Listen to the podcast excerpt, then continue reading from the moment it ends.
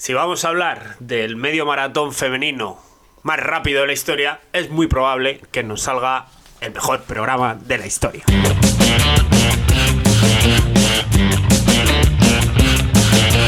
I'm wide awake, but you're a nightmare. I can't escape, I'm seeing you everywhere. Hola a todos, bienvenidos a otro episodio de Tirada Larga, el podcast que te hace reír cuando tus cuádriceps te hacen llorar, octavo programa de la tercera temporada y hoy dejamos las espadas a un lado. Nos vamos a centrar seguramente en lo que no dará más juego, que son las cabras. Eh, tenemos muchas más cabras y algún cabrito, en concreto esos cabritos que corren más que mienten. Eh, sí, hablaremos de cómo ocultar tu estado de forma más de 15.000 seguidores en redes sociales y cómo ocultarlo hasta el compañero con el que haces el podcast y que te aloja en su humilde casa. Abriremos el melón de esos señores, porque normalmente siempre son señores, que no quieren ver a corredores caminando a mitad de una carrera, ni corredores que hacen una maratón a 7 minutos al kilómetro, pero que luego casi se matan buscando un subago. Tendremos algún correr sin tener ni idea si nos da tiempo y haremos un repaso rápido a lo acontecido en el mundillo del atletismo. En Gadget hablaremos de un nuevo deporte y de lo que se avecina, que básicamente va a ser nada, y del puto Black Friday. Empieza la semana que viene, el mes más horrible de mi vida. Yo soy Víctor de premaratón.com y al otro lado del cable tenéis Ángel, contador de kilómetros. Buen corredor, peor persona. Ya. Así, la primera a la rodilla. Han pasado un minuto. No he sido yo solo el único que se sorprendió. Eh, aunque hablamos ya esto de- en el OnlyFans, eh, ese es donde Sí, habrá, habrá que refrescarlo luego un poquito, pero... básicamente en redes sociales, Twitter, dijiste que ni de coña, que era imposible. Lo sigo pensando. O sea, Me soltaste frases a la cara de, uy, mira, miro esos ritmos y parece que haya corrido otro, no yo. es farsante. Bueno, para los que se estén poniendo al día con el podcast, pues resulta que yo fui a correr una carrera donde pensé que iba a hacer eh, bastante peor marca de la que finalmente resultó y el primer sorprendido soy yo. Pero creo que Señor juez. Esa frase, ¿cuántos años, cuántas veces habrá dicho en un juzgado? Señor agente, o delante, el primer sorprendido soy yo de que vaya a 180 por hora. Estos coches nuevos, ¿sabe usted? No, no hacen y- ruido. Y, y abrir el maletero y esos 120 kilos de cocaína, pues créame, a mí yo también me he sorprendido. ¿Qué quiere que le diga? El primer sorprendido soy yo. Es que eres un farsante. No eres, tiene- muy buen fa- eres muy buen farsante, pero eres un farsante.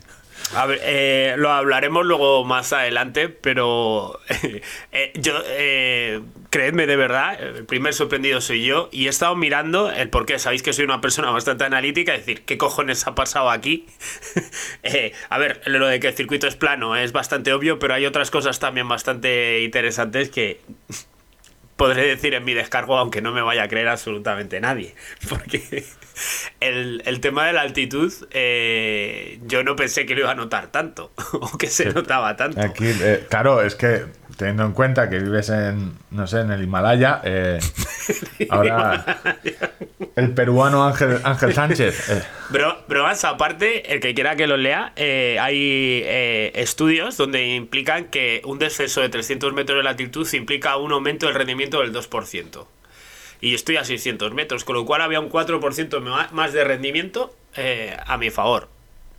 Y eso unido a un circuito que es de risa, porque el desnivel que hay en Valencia, pues yo iba por el, te lo he contado ya, que iba por el kilómetro 10 y, y veo un 4 metros de desnivel positivo y me, me saltó la carcajada, es decir, pero que, que normalmente yo cuando corro 21 kilómetros aquí en el kilómetro 10 llevo 180 o algo así, ¿sabes?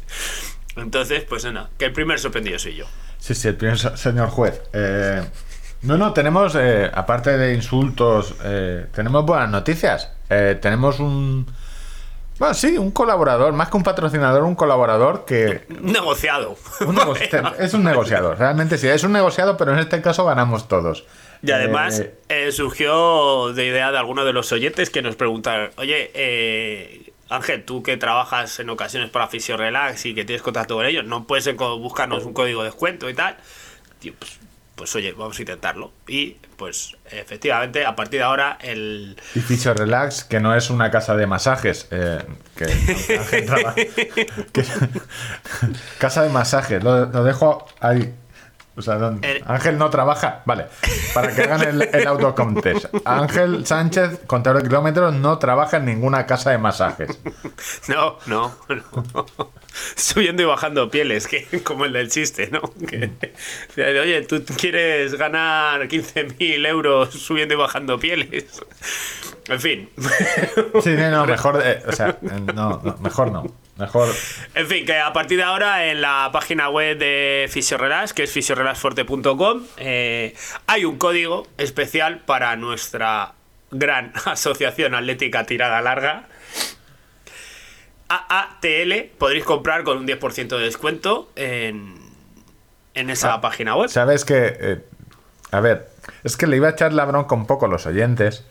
Pero claro, cuando tú me preguntaste el, el sábado, oye, ¿somos asociación atlética tira larga o agrupación? Sí, es que... Claro, porque cada uno ha puesto lo que la. eh, o sea, yo- nos hace mucha ilusión que os escribáis con, con Asociación Atlética Tirada Larga, pero es eso, Asociación Atlética Tirada Larga, y con mucho AATL. No Asociación Tirada Larga Podcast, que es lo que tú hiciste. A cada uno pone lo que quiere. Agrupación atlética. Bueno, Tú ya me que- explicaste que la agrupación eran los de los de tocar la pandereta todos juntos. Conjunto de agrupaciones música. musicales. ¿Y qué se supone que.? eh, Ah, por cierto, es que se supone, no, tengo. Ah, no lo tengo aquí. Lo he dejado. el- He probado el rolón. El, el roloncito este. ¿Qué se supone que podemos comprar con 10% de descuento en la Pues tienda? to- todos los productos de la tienda. Fisiorelax básicamente tiene tres formulaciones, que son el, el Fisiorelax Forte, que es la clásica, la, rosita, la, roja, que es el HIT, que es una crema de calor. eh, para calentar músculos antes de empezar la actividad deportiva y luego además es la que a mí me ha salvado en mis ataques de lumbalgia, es la crema más fuerte, más potente que tienen para calmar el dolor. Y luego tiene la- el efecto frío, el Fisiorelax Polar, que, que todas estas formulaciones, pues unas vienen en spray, otras vienen solo en crema, crema y rolón, etcétera. eh, pues pueden ir. Y la del spray, sobre todo, pues para verano. Yo la verdad es que ahora en invierno no recomiendo porque da un frío de pelotas. Bueno, Así, eh, también te hablando digo claro. dónde. Y, Eh, que, y que no la echéis en las pelotas, también os lo digo. Frío, fr- pero frío de Valencia o frío de la meseta. Porque no, son- frío de la meseta, o sea, frío, frío de Valladolid eh, un 7 de enero, más o menos, para que os hagáis una idea. Y, bueno, yo esa es un producto que vengo eh, utilizando, eh, hablaba contigo fuera de antena, que ni siquiera mm, vamos a hacer public reportaje o tal, simplemente recordaros que tenéis ahí el código, yo es algo, un producto que utilizo habitualmente, que me gusta y que no me cuesta nada hablar bien de ello porque, porque lo utilizo pues no te digo que a diario, pero semanalmente un par de veces o tres. Así que el que quiera ya sabe, el código AATL, eh, pues con eso tendrá un 10% de descuento. También recordar que eh, si compráis dos frascos, los gastos de envío ya eh, os los quitáis, que son 5 euros y pico, y creo que merece la pena, ¿no? Ya que vas a hacer la compra, pues meter un par de, de botes o de Ya frascos. Eh, eh, que esto ganamos todos. Recordadlo, comprad porque así ganamos nosotros también. Eh, Sí, exactamente. El Fisiorelax no nos ha pagado absolutamente nada por esta cuña.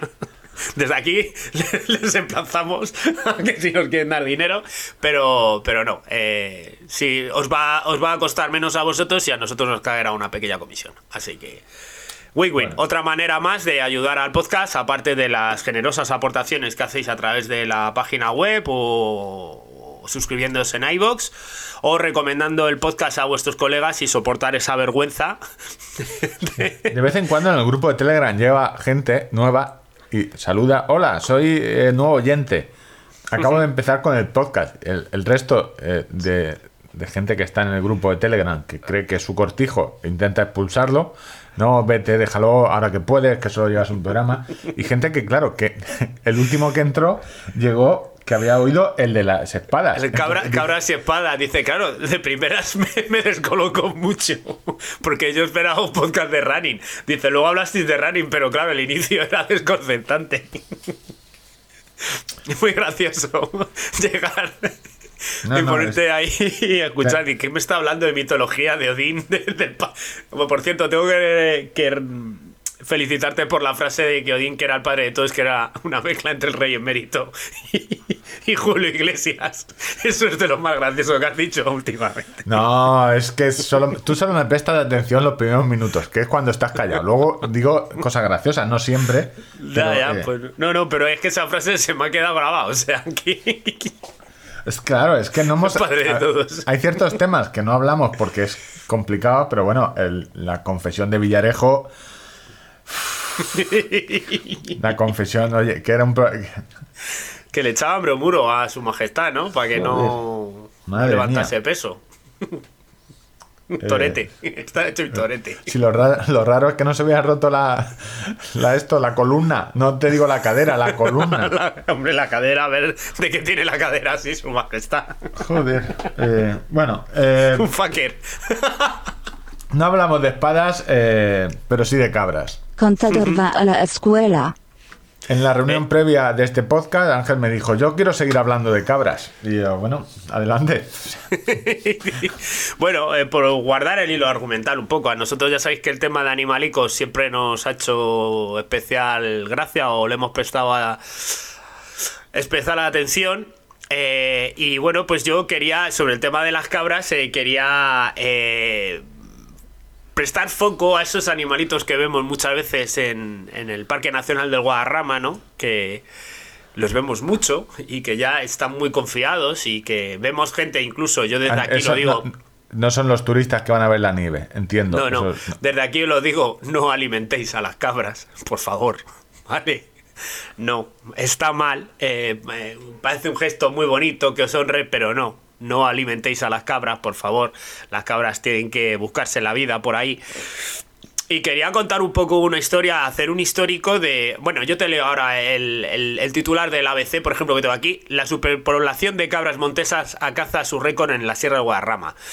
Medio ambiente cifra en más de 6.000 ejemplares. Hostia, más de 6.000. 6.000 ejemplares. O Son sea, bastantes cabras, ¿eh? eh, sí, se supone que mm, la población ideal para todo esto era dejarlo en torno a 1500, para que nos hagamos una idea.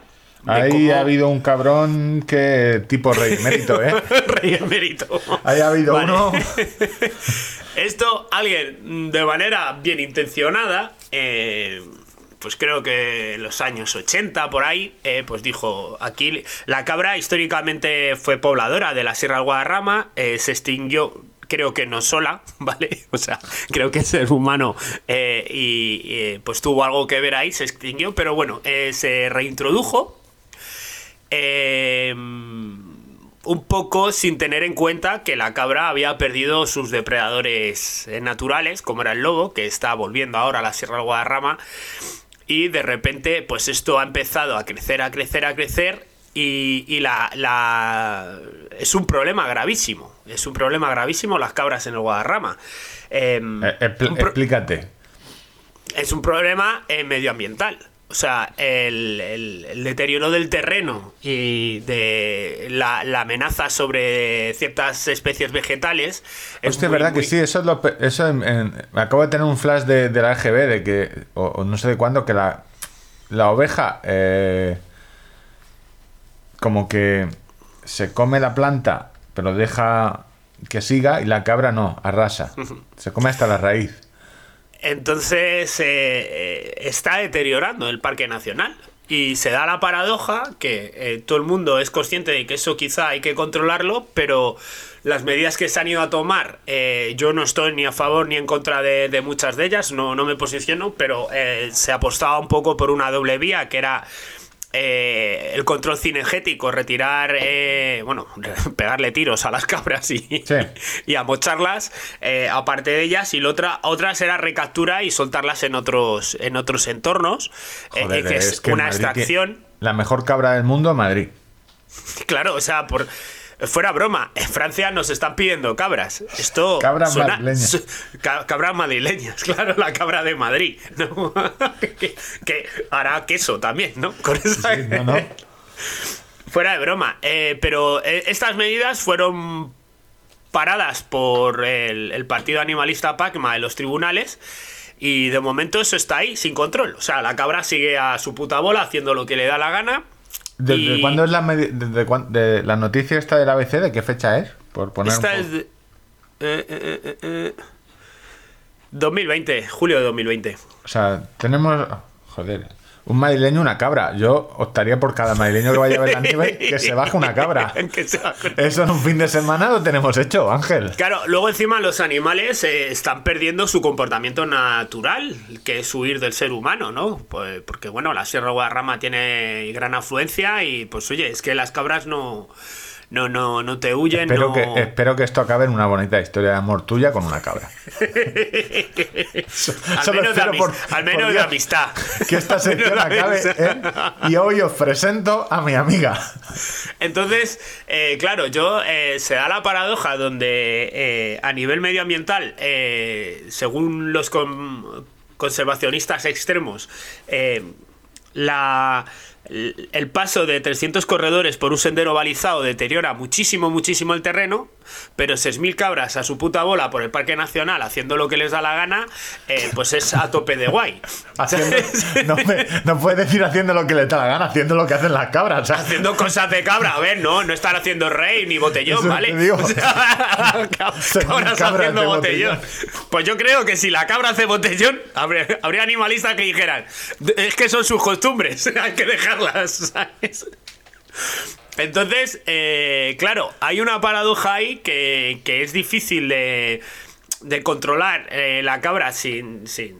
A ver, es que, claro, eh, tú a la cabra no vas y le dices, mira, a ver si por favor os podéis juntar unas pocas y, os venís aquí y os montáis en un camión y que os llevamos a otro sitio que vais a estar guay.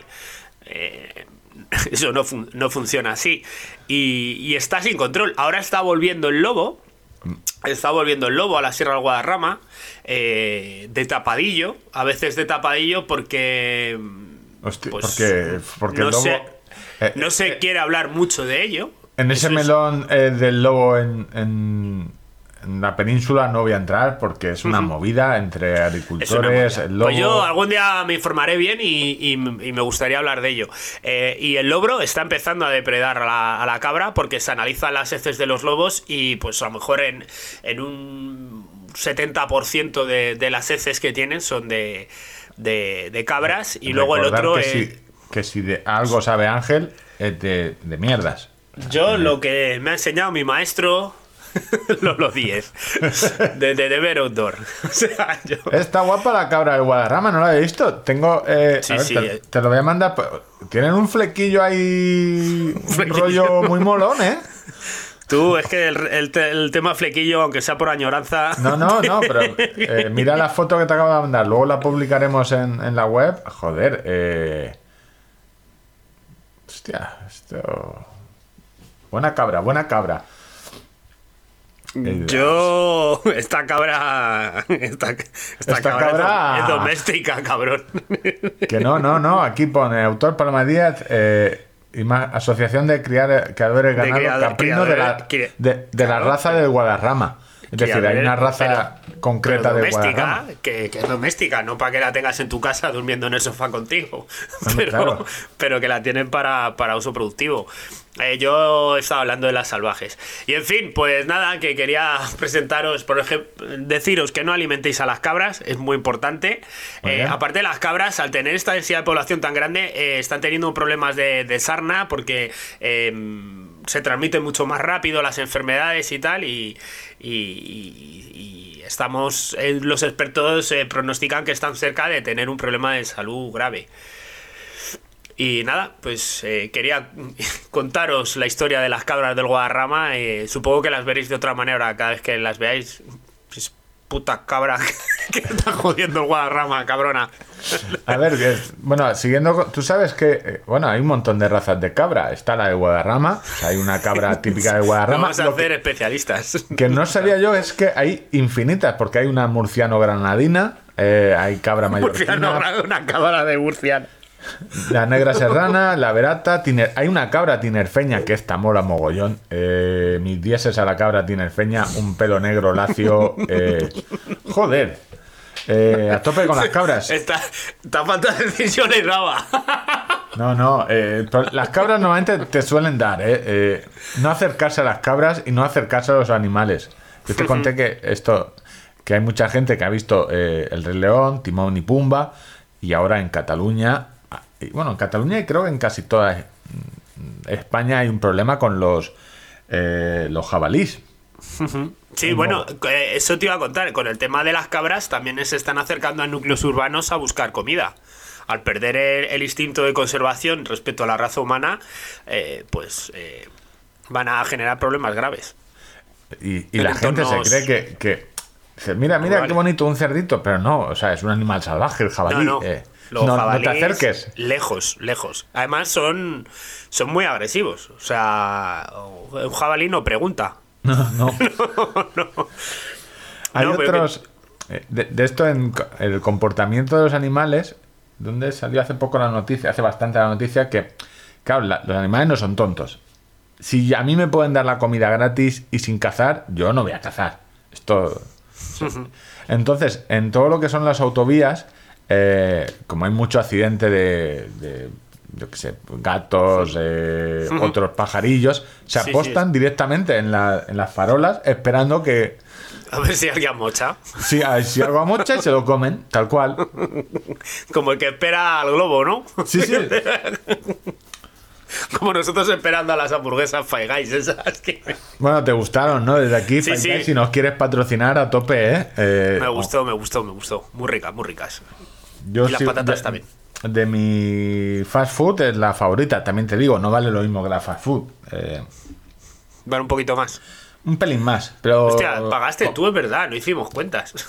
Esto, eh, yo llega una... en- el día que vaya a Villamanta, que no sé si ocurrirá, yo quiero ir a Cuerpo de Rey. Yo quiero entrar al albero con la chorra afuera. Y que el del albero me diga, está todo pagado. Yo solo quiero Trato eso. pagado. Cuenta con eso. trato, trato hecho.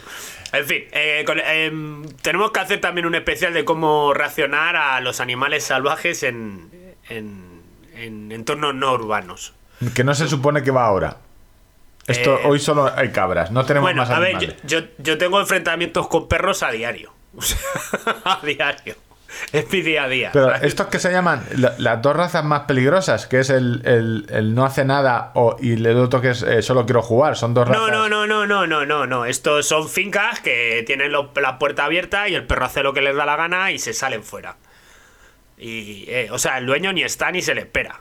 O sea, ahí estás tú con, el mastín, con los dos mastines ladrándote y, y eso. Y, y bueno, a ver, el, manual me dice que si tú... eh, Yo me, te ve- me veo otro podcast de, de corredores, de no, un podcast de, de gente que le gusten los animales, diciendo lo mismo. Es que ahora hay muchos runners por el campo y no está el depredador eh, natural. Entonces, claro. El perro, Ahora el está el, perro. Guadar- el Guadarrama lleno. lleno de, de runners. De runners. De, trail runners. Claro, es que esta misma conversación la pueden tener otros. A unos le molestan las cabras y a otros los runners. Eh, ojo, Yo me acuerdo una vez eh, con que los dos son con- especies invasoras, también te lo dos voy a decir. corredores de aquí de Villamanta que yo pues eh, y dos tíos grandes altos fuertes no como yo y vamos los tres y me veo dos mastines de frente ladrando y yo eh, instintivamente yo cada vez que soy cada vez perro lo primero que hago es mirar al suelo y buscar piedras me cojo dos piedras y digo somos tres ellos son dos nos van a ver avanzar sin miedo y se van a retirar y yo sigo ¿qué- avanzando ¿Qué eres? ¿El encantador de perros de Villamanta? O sea, esa teoría es... Eh, en de momento no me ha mordido ninguno, ¿vale? No- Presuponemos que los perros saben contar. Sí. Sí, bueno, claro, a ver, ¿no? yo, pero rollo matemático, no, ellos ven bulto, ven más gente, tampoco echan, me imagino al perro con las patitas así, uno, dos, Sí, con la- ellos son ¿cuántos tres, son? Como, como el del Neme, ¿sabes? Ahí pensando. Eh, y yo sigo avanzando y, y en un momento dado estoy oyendo solo mis pasos. Digo, un momento. Todo esto a tres metros de los mastines. Digo, un momento. Me giro. Tú sabes estos postes de la luz de cemento que tienen como escalones. Sí, sí. Pues los hijos de puta de mis amigos se habían subido los dos tallos, se habían subido a tres metros y medio del suelo y yo estaba yo a 200 metros con- delante de los dos mastines con dos piedras. Pero yo miro para atrás digo, pero hijos de puta, avisarme. O sea, no digo, cada uno, el, miedo es libre, ¿vale? O sea, tú pues, hay gente que tiene miedo a las cosas más inverosímiles y es respetable. Pero, coño, avísame que me estás viendo que me voy para allá. Avísame que vas a tener miedo. Eh, Qué cabrón. Bueno, en fin, siempre les perdonaré el nombre a Luisma y a Diego para que nadie sepa quiénes eran. sí. Bueno, eh, tenemos un problema. Muchas cabras en Madrid. Yo creo el titular. Madrid, la tierra de la libertad para las cabras también. La- cabra de Madrid. La cabra de Madrid. Eh, ¿Quieres que se- seguimos? ¿Algo más? ¿Algún dato más que apuntar? Eh, no alimentar No. a las cabras. Eh, mm, no, en principio no. Me voy a guardar eh, la, la sección de como reaccionando, en plan sección así de YouTube, reaccionando a animales. Yo solo me sé la del oso. La del oso la tengo claro, que es. ¿Cuál? Eh. ¿Tirarte al suelo y hacerte el muerto? No, no, no, no. eh, sí, darle facilidad. La del oso es jamás, jamás salir corriendo. Jamás. eh, como mucho. Corren tien- mucho, corren mucho los cabrones. Corren mucho, o sea, te van a cazar, olvídate. Tú eres runner, pero el oso corre mucho. Tienes que irte mirando siempre al oso eh, De espaldas, de haciendo espaldas, moonwalk. es decir, vas caminando de espaldas y con mucho eh, subir los brazos para aparentar más ser más grande, que es la teoría de... y ya está. Pero la cuestión es huir muy lentamente, siempre teniendo al, al oso eh, de cara. Bueno, Pre-maratón quiere correr tanto como contador de kilómetros. eh, me lo pones jodido. Sí, se porque- complicado la cosa un Se me ha poco. complicado porque llevamos dos meses de la lumbalgia. Estoy muy fuerte, eh, tengo estoy muy que el fuerte. fisio, el hombro. Ala, 1.34. bueno, el que no haya oído el OnlyFans en la anterior, eh, que ponga dinero y lo oiga. eh, a los que sí que lo han oído, sigo muy a topísimo con Ted Lasso, con la serie de, de Apple. eh, y tengo un problema económico. No puedo ir a ninguna academia de tenis.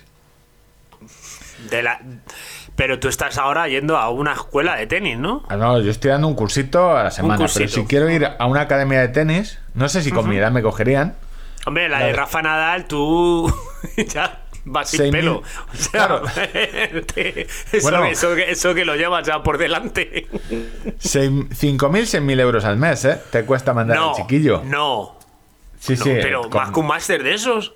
5.000, hombre, es un internado, no sé el precio de los Ah, vale. internados, pero 5.000, 6.000 al mes, si tú quieres que tu hijo sea tenista, eh, profesional, 50.000 euros eh, al año te tienes que gastar. Joder, luego que si es un deporte que puede practicar todo el mundo, ¿no? Eh, puede practicar todo el mundo, pero bueno, eh, la de Juan Carlos Ferrero que está en Villena, un poco más barata, 3.700 euros al mes. Ah, en Viena. Sí, en Villena, no en Viena. Ah, No en. Villena. En Vale, Villena. vale. ¿Te acuerdas que te comenté los cuál era el secreto del deporte amateur? Eh, bueno, comer y yo, eh, descansar. Sí, yo eh, me viniste a decir ser jubilado de Telefónica con 45 años. que Para es- poder Es una descansar cosa que, bastante. que suele ayudar bastante a te- tener tiempo libre y dinero.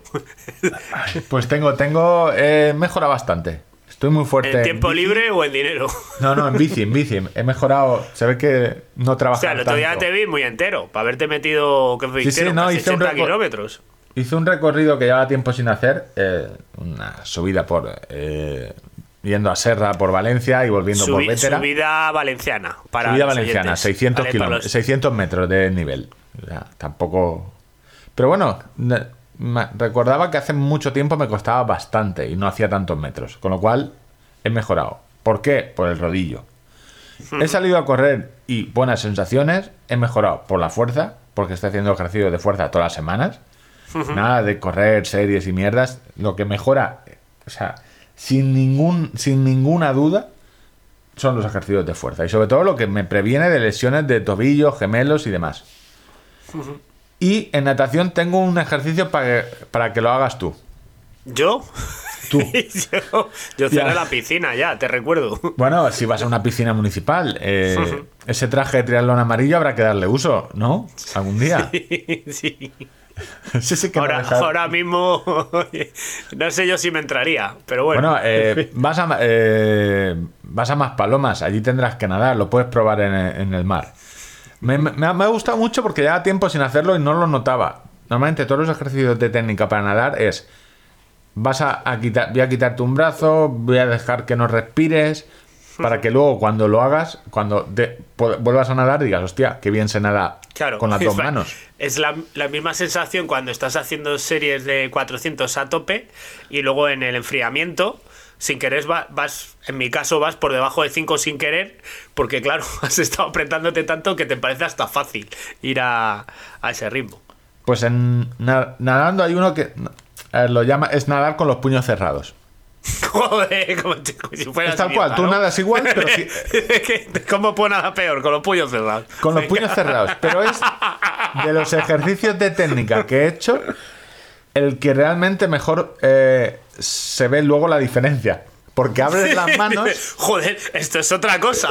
Claro, el ejercicio está pensado sobre todo para eh, eh, nadar con el codo alto. Para nadar, tú- se supone que no tienes que hacer la brazada, tiene que quedarte el, el codo casi a la misma distancia del agua, es decir, no hundirlo mucho. Hacer como, normalmente gente dicen, como si arrastraras un bidón. Entonces, cuando intentas nadar con los puños, eh, si metes la mano muy abajo, te hundes. Con lo cual tienes que el ante- intentar arrastrar el agua con el antebrazo. ¿Vale? Entonces, ese ejercicio mola mucho para los que no sabéis nadar como yo. Probarlo, es decir, hacer 25 metros con los puños cerrados y 25 con las manos abiertas y diréis, Dios mío, menos mal que tengo manos. Es increíble. No, no. Eh, yo, como método de entrenamiento, le veo lagunillas, pero bueno. No, no, no, no, es un ejercicio. A ver, no me lo he inventado yo, es un ejercicio de los clásicos de natación. Ya, hombre, ya me imagino yo que no estás tú aquí contando ahora y después se me ha ocurrido esto. No, no, no, pero es. eh, eh, Cosas que hacemos con otras cosas, pero. Ahora estoy haciendo dos días de natación, uno hago eh, largo o, o- o sprint, ¿sabes?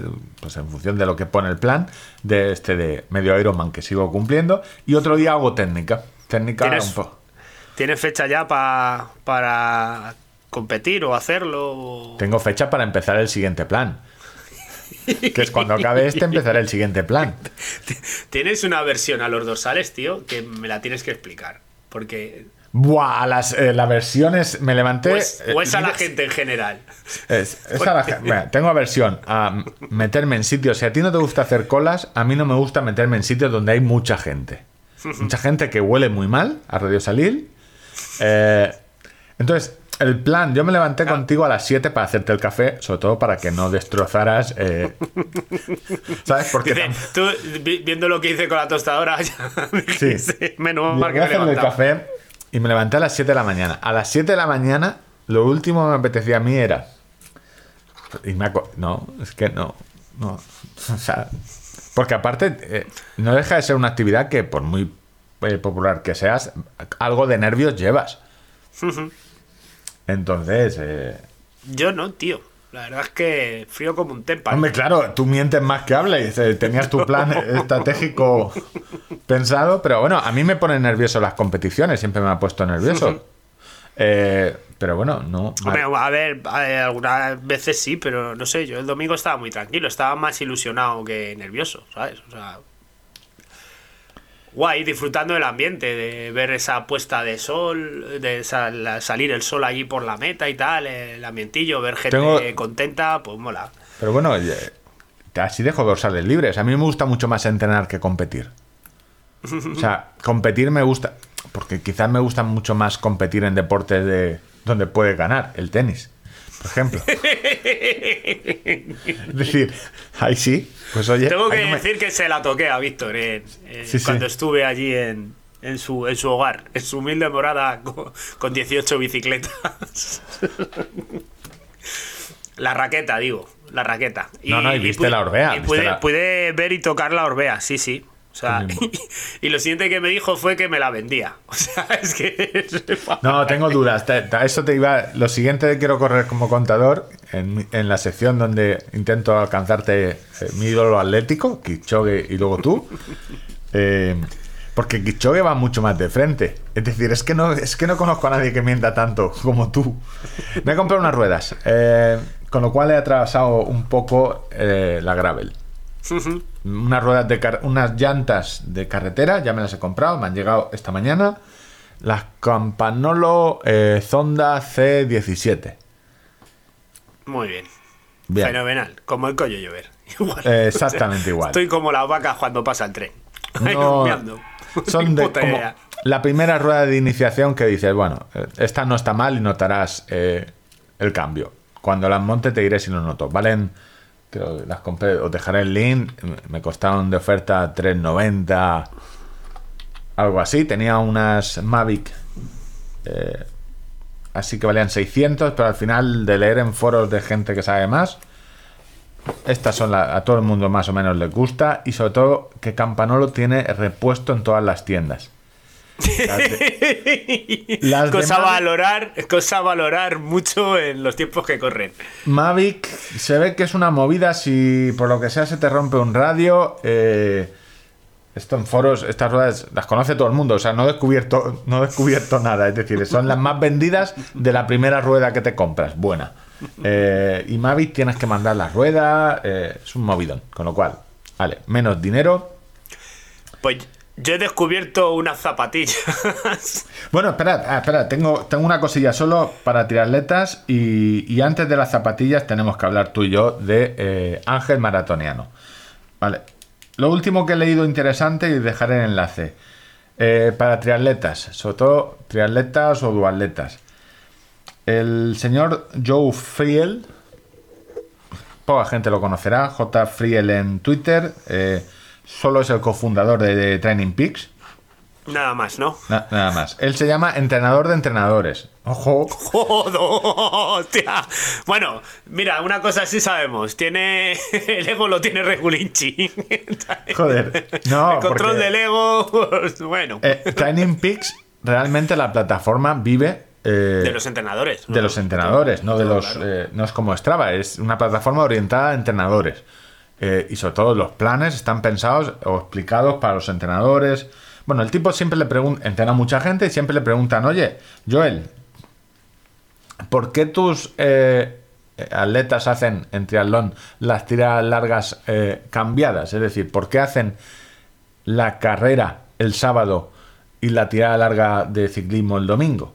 Cuando habitualmente en todos los planes suele ser al revés. Y él dice, pues es un tema de, eh, aunque en triatlón primero se hace ciclismo y luego carrera, eso se entrena habitualmente. Es decir, en todos los planes que él Hay transición, ¿no? ha- hace, pues oye, hoy métete siempre que te meten un, un poco de caña en ciclismo, luego te dicen, oye, pues ahora corre 40 minutos o 30 para acostumbrarte. Pero en la tirada larga, eh, si metes la carrera el sábado, realmente es lo más lesivo. Con lo cual, eh, si haces eh, sábado ciclismo, que es lo que hace mucha gente, y luego domingo correr, eh, vas a estar eh, jodido. Ya te has cargado cuádriceps y luego vas a correr y tienes mucha más probabilidad de lesión que hacerlo al revés. Ah, qué interesante. O sea, simplemente para ti atletas, oye, pensadlo, habladlo con vuestro entrenador y si sois muy propenso a lesiones, eh, pues quizá primero hacer la tirada larga de correr y luego la de ciclismo. También os digo, los domingos suele haber, eh, ahora que no hay mucha fiesta, suele haber menos tráfico los sábados. Y ya está, más palomas. Eh, a mí me sale 3.26. 326. Yo he metido 1.34 en una web y me dice, con 1.34, 3.26. No es mala. No es mala. La afirmaría. Teniendo en cuenta que eh, tampoco es que te apetaras eh, mucho en esto, 3.18. Y Casi 3.18 empatar, ¿no? está muy Berlín. cerca de 3.15. Me has ido bajando de 326. No, claro, 3.26 con 1.34. 1.34 te la encontraste, tampoco es que salieras a full. eh, No, no, no. Me la encontré. o sea, podría haber sido un 1.33. Sí, ah, bueno, mira, eh, un- me desvié un poco, fue 1.3402 o 03, me desvié un poco a saludar a, a Rubén y a Andrea de Sanu Vitae y otra vez que me subí a un bordillo a tirar el gel dentro de una papelera. Ya está. Bueno, aquí quiero que lo digas en directo. ¿Cuál es el plan para más palomas? Yo no tengo ni... Yo pues nada, pues llegar, a disfrutar, El corte, ba- bañarte en la playa. Eh, disfrutar. No, ¿Qué pasa? ¿Que no. esto que si lo dices no se cumple? ¿Es como los deseos? No, Eh, no, no, no, que no, no, que va. Que ¿Te habrás sentado? ¿Lo habrás parece- pensado? Esas Todavía cuatro no. horas- esas no, no, cuatro porque horas de estoy, estoy analizando todavía la, la jugada del domingo. Y no. No, no lo sé, no sé. Yo, yo, eh, me sentaré aquí y diré, quiero intentar hacer esto. No hay problema. Pero no lo sé. O sea, yo así me dices 3.26 y lo firmado ahora mismo. O Ya sea, estamos otra vez. Eh, mi apuesta es 3.18. Yo te lo digo así claramente. Porque no creo que te dé tiempo mucho a mejorar más. 3.18.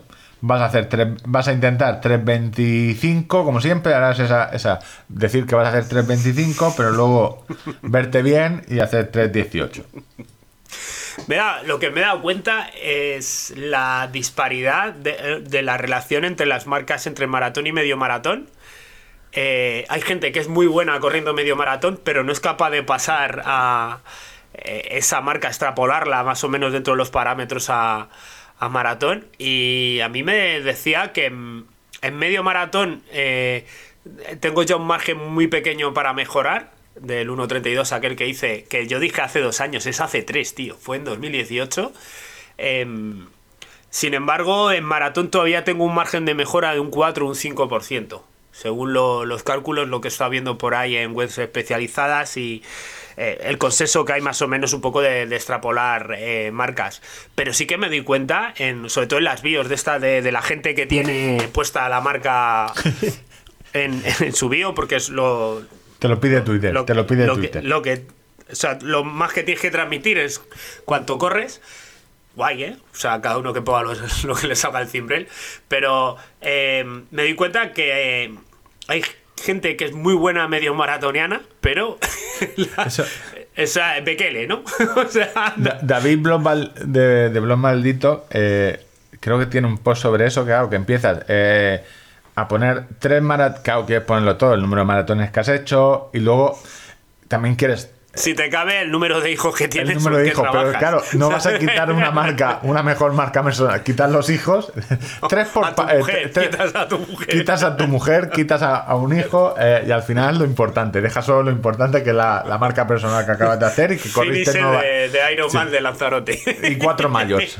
y cuatro Claro, dos ma- ponerlo que has hecho tres mayos y que te quedan y un hijo, bueno, lo el hijo a lo mejor no es tuyo. Los mayos sí que son tuyos. Eso los has hecho tú, eso es. Eso, eso seguro que es tuyo. El otro hay dudas, hay dudas. Me ha salido rubio. Pero eh, eso habría. Mira, hostia, eh, vamos a hacer una. Te, te conté que tengo un código para el medio maratón de Madrid, para el que se quiera inscribir. ¿Vas a correrlo? Yo voy a correrlo, sí, pero aquí sí que te juro, y te juro y que no, no va a pasar ninguna otra cosa que no sea que eh, ponerme a, a, a 4.45 y hacer toda la carrera a ese ritmo. ¿Cuándo Se es el acabó. medio maratón de Madrid? Justo la semana previa de Maspalomas. Será mi última tirada larga. O sea, vas a hacer los 20. eh, la, la semana de antes. Sí, sí, claro. O sea, vas a hacer una tirada, pero justa, de 21 kilómetros por. a ritmo maratón y ya está, ¿sabes? O sea, no. Nada, nada que me desgaste a esas O sea, solo para que entren los miedos, para notarte un pinchazo y decir, hostia, la he cagado. No, coño, y que me hace ilusión correr en Madrid y, y, joder, pues igual que. Es que después de Valencia va a ser una risa. Va a decir Madrid una puta mierda. Esta cuesta, ¿por qué me han llevado por aquí? Total.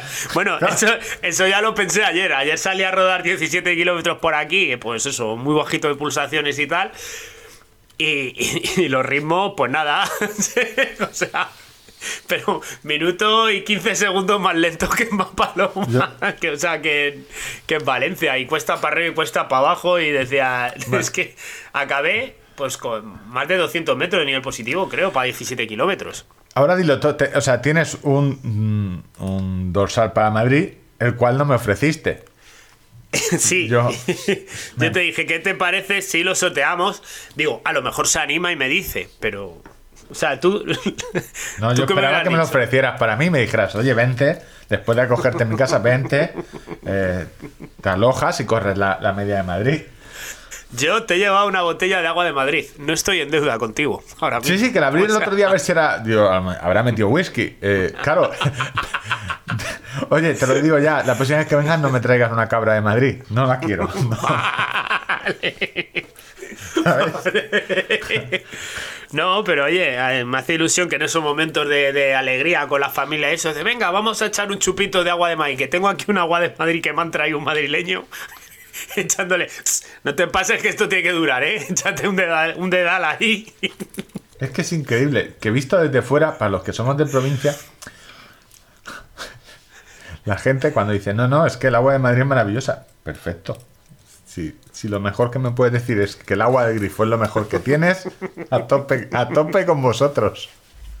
En fin, pues nada, que mm, pues no sé qué te parece, que nos dejen un comentario dónde, o una valoración, o dónde. Eh, pues si es comentario en iTunes o en iVoox. O en iVoox. Eh, y además, cuando ¿qué hacemos? Dos semanas. Bueno, es una media. ¿Lo dejamos abierto dos semanas? Eh, no, eh, estamos ahora. Sí, dos semanas. Ya, pero es que dos semanas nos ponemos en la semana de la carrera. En la esta carrera estamos hablando. La, la semana que viene, el próximo viernes, decimos el ganador. Ya está. Próximo viernes ganador. Tenéis, eh, vale, un comentario. Tenéis que. eh, a ver, en iTunes se pone estrellitas. Si nos ponéis menos de 5 estrellas, se elimina directamente el comentario. O sea, no, no participáis. por culo. Y, a ver, tenéis que decirnos lo tercero mejor de Madrid. Lo primero es el agua, lo segundo son las cabras. eh, Cosas buenas de Madrid. ¿Qué es lo tercero mejor que tiene Madrid? Y pues eso, la, que, la carcajada más grande que nos suelte eh, va a ganar. Pues, pues ese se lleva el código para correr. Ese esa, eh, ya Ángel, o sea que si tenéis previsto hacer la tirada larga... eh, Además, sí yo creo, igual en medio de Madrid, no sé, eh, pues sale, pues eso, para que quiera hacer en torno a 1.40 por ahí, pues igual le puedo echar una mano de, de liebre, Mm. si alguien quiere. Es que es premio con trampa, ¿eh? Porque te cae el dorsal y la chapa. La. Joder. no sé. Claro, porque pensar que Ángel la va a hacer a ritmo. eh, oye, ritmo maratón, que puede hablar. eh, y además sabe que solo va a hacer la media, con lo cual está bien. La chapa que te puede caer sobre las bondades de Madrid. Aquí tienes el mejor. eh, uf, el mejor edificio de Aquí Madrid. se han repartido los mejores porrazos en las manifestaciones. que te voy a dejar solo 10 segundos. Puedes seguir hablando, que voy a buscar la joca, ¿vale? Ah, vale. eh, se supone que eh, hay cosas que no se explican. Eh, Hoka One One, ¿vale? las zapatillas del- de los que hace años todo el mundo se reía porque tenían una suela grandísima. Ya comentamos que en Ya de- estoy aquí, raudo y veloz. Sí. Tour de Jans eh, tenía, eh, había copado los mejores, eh, el top 1 en zapatillas. En Iron Man, sobre todo cuando lo que un cuando buscamos la comodidad, Hoka está ahí. Y en Iron Man casi todos los las zapatillas más usadas son las Hoka. Y la Ultra Trail de Mont Blanc va a ser patrocinada eh, por Hoka. Casualidad o no, lo anunciaron después de que a Ángel le regalaron una Hoka. No sé si tiene relación. Pero bueno. Estaba en la meta del, del Gran Trip Peñalara y la organización, eh, como Joca era uno de los patrocinadores, pues me, me dio a elegir unas zapatillas de Joca y, y, y la compañera tendera me asesoró y me dieron las Clifton 8. Una zapatilla que tiene de drop eh, 5 milímetros. para que no lo sepa, el drop es la distancia entre la parte delantera y la parte de las alturas, entre la parte delantera y la trasera. medido en interior. eh, porque que es muy importante eh, a la hora de la biomecánica que tenemos a la hora de correr. Eh, yo eh, llevo arrastrando molestias en el Aquiles derecho, pues desde preparando Berlín prácticamente. O sea, ya tenía molestias y voy a ir negociando con ellas como puedo. Me va dejando hacer, pero tengo que tener cuidado y tal. Voy al traumatólogo y me, me manda unas calzas de gel para mis zapatillas que se las meto a la chilín porque la teoría nos dice que subiendo el drop, o sea, subiendo la diferencia entre la parte delantera y trasera, eh, el tendón trabaja menos, sufre menos y ayuda a, que no se inflame para, no, para bajar la, la tensión en esa zona, ¿no? Esa es la teoría.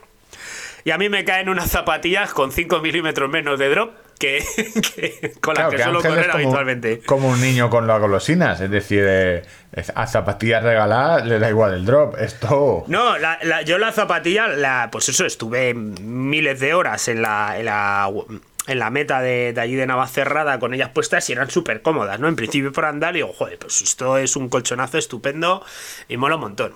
En, en primeras sensaciones así, sin más análisis de nada, ¿no? Claro, eh, yo empiezo a leer y, bajar el drop, cuidado con el drop, que tal, que no sé qué. Claro, el primer día salgo a correr con ellas con un miedo de la leche. O sea, cuatro kilómetros, muy despacito, prestando atención a todas las sensaciones, por si algo gritaba un poco más de la cuenta a parar. Oye, noto que el, que tendón no me molesta. o sea, no te digo que me lo haya arreglado, porque lo sigo teniendo inflamado, pero que no me molesta. Digo, bueno, son cuatro kilómetros, quizá. Al siguiente día le hago siete kilómetros. Y vuelvo a casa, cas- te diría que casi mejor que me fui, o sea, ni, ni fatigado ni nada. Al tercer día le hago 15 kilómetros. Chico, lo del, lo del tendón y el drop y no sé qué, nada. Y, y cojo y, y yo digo, esto no puede ser, porque va contra la teoría, ¿no? Digo, y escribí a Jonathan Simón a preguntarle, hostia, Jonathan, digo, explícame la Jonathan brujería Simón, esta. para el, el que no lo conozca, oyentes nuevos, Jonathan Simón, eh, pues una de las personas que más sabe sobre zapatillas eh, de running de, de España, escribe en Foro Atletismo y lo tuvimos, echarle un vistazo a la entrevista que, que tenemos. Hmm. Dejaremos en, en los enlaces, dejaremos el análisis de la zapatilla que, que- que estoy hablando ahora.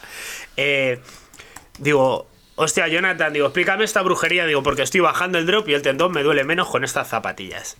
Y, y Jonathan me, me dijo, efectivamente, tío, es una de las zapatillas que suelo recomendar o que solemos destacar eh, que, disminuye la tensión en el Aquiles por la geometría que tiene, por cómo se comporta en carrera. La, dinámica que tiene, eh, pues implica que, que el, que el tendón sufra menos. Además, la parte de atrás, pues también eliminan cualquier elemento que te pueda rozar o molestar o generar molestia.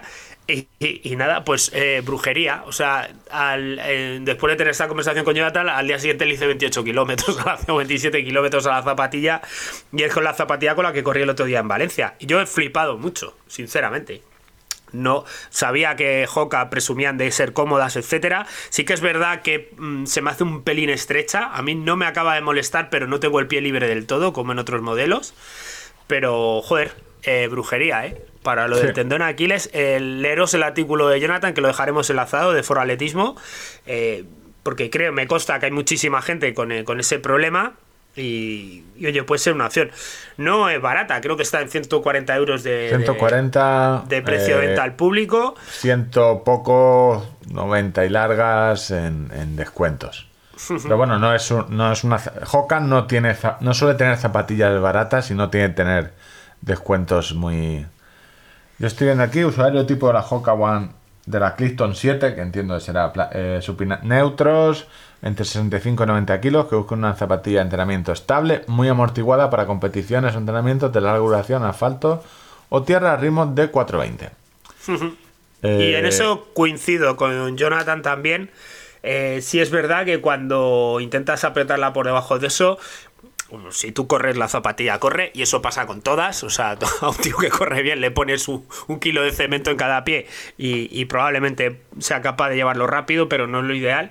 Eh, la zapatilla noto que en esos ritmos ya cuesta un poquito moverla. Y en la, en la 8 di- directamente en Foratletismo, eh, de que la Clifton son una de las zapatillas que recomendamos habitualmente para corredores con estos problemas. Su arco permite relajar algo la- más la fascia que otras zapatillas con geometrías tradicionales y su chasis curvado al invitar a aterrizar algo más adelantados hacia la zona media y con un mejor alineamiento de la cadencia cinética.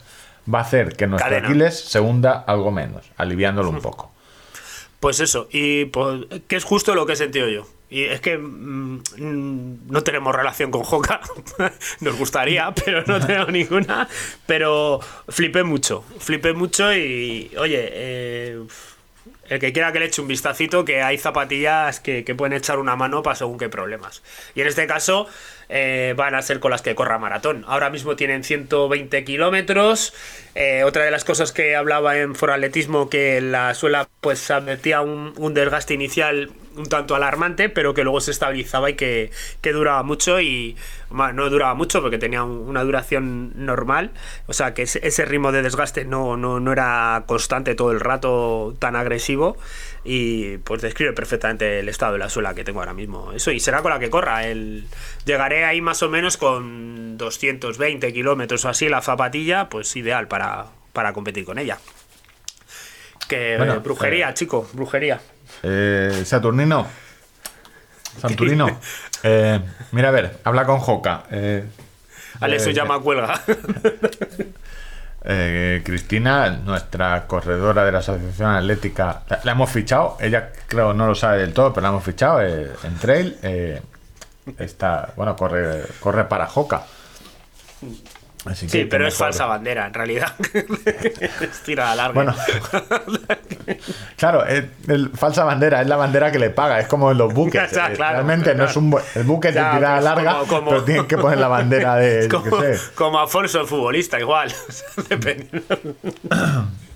En fin, pues nada, en fin. vamos. Vamos con la siguiente. Correr sin tener ni idea era muy extremo. Aquí se supone que es la sección donde Ángel nos trae eh, historias de correr sin tener ni idea, pero extremas, donde o ha mochado o ha estado muy cerca de amochar. Eh, voy a ver el tiempo que tenemos. 55 minutos. Tenemos varios correr sin tener ni idea. Tenemos en la recámara. eh, yo creo que los dejaremos para la semana que viene porque tenemos bastante atletismo. A ver, Ángel, ¿quién, quién ha mochado o, o ha estado a punto de amochar? En este caso no ha, no ha mochado, pero me eh, quería destacar una práctica que me ha hecho muchísima gracia. eh, porque hubo una- un excursionista que se perdió 24 horas en las montañas rocosas y él pues eh, en el momento que se dio cuenta que se había perdido pues llamó a los servicios de rescate para que le, le mandaran a buscar no los servicios de rescate se activaron inmediatamente y mandaron patrullas al segundo pico más alto de los Estados Unidos eh, para buscar al senderista y, que no eran capaces de contactar con él por teléfono porque no eran capaces. O sea, una vez que él había realizado, y claro, ya la situación era altamente preocupante por los medios de rescate, ¿no? Es decir, una persona nos ha pedido socorro y ahora ya no contesta. Eso quiere decir o que hay pérdida de conocimiento o que tiene un problema de salud grave o, eh, todo incita a la desgracia, ¿no? ¿Sabes lo que pasaba, querido amigo Víctor? No había el senderista- Es, que iba a decir no había cobertura para darte un poco, pero normalmente Vamos a ir, si rechazó las llamadas, o sea, no cogía las llamadas porque eh, como era un número desconocido, ¿sabes? Sí, Ya igual, de igual tú estás allí pelado de frío en el pico, dice, estoy como para atender a Yastel estoy yo ahora. A ver, Y dijo- una oferta aquí, yo esperando. el desgraciado no cogía el teléfono porque no conocía el número. Que es siempre. Me ha parecido una mentalidad de lo más absurda. Que hay mucha gente así, ¿no? Yo eso no lo conozco y pero, oye, digo, Pero vamos a ver, estás en Está llamando el sargento de la Guardia Civil porque tu mujer ha tenido un accidente. Ah, bueno, yo, a mí. Estaba viendo las montañas rocosas, ojo, eh, Poca broma, ¿eh? poca broma, 4.800 kilómetros de, de longitud las montañas rocosas de mitad de El Estados monte, Unidos. a- monte Elbert, el, el segundo pico más alto del país. ¿El McKinley es el más alto? ¿Tú que dominas el de Eh, Estados no Unidos? tengo ni idea. No, I have no idea. ni Monte. Alto EEU. Google te lo- Pues eso, Monte, Monte Alto, Texas. Me flipa un poco.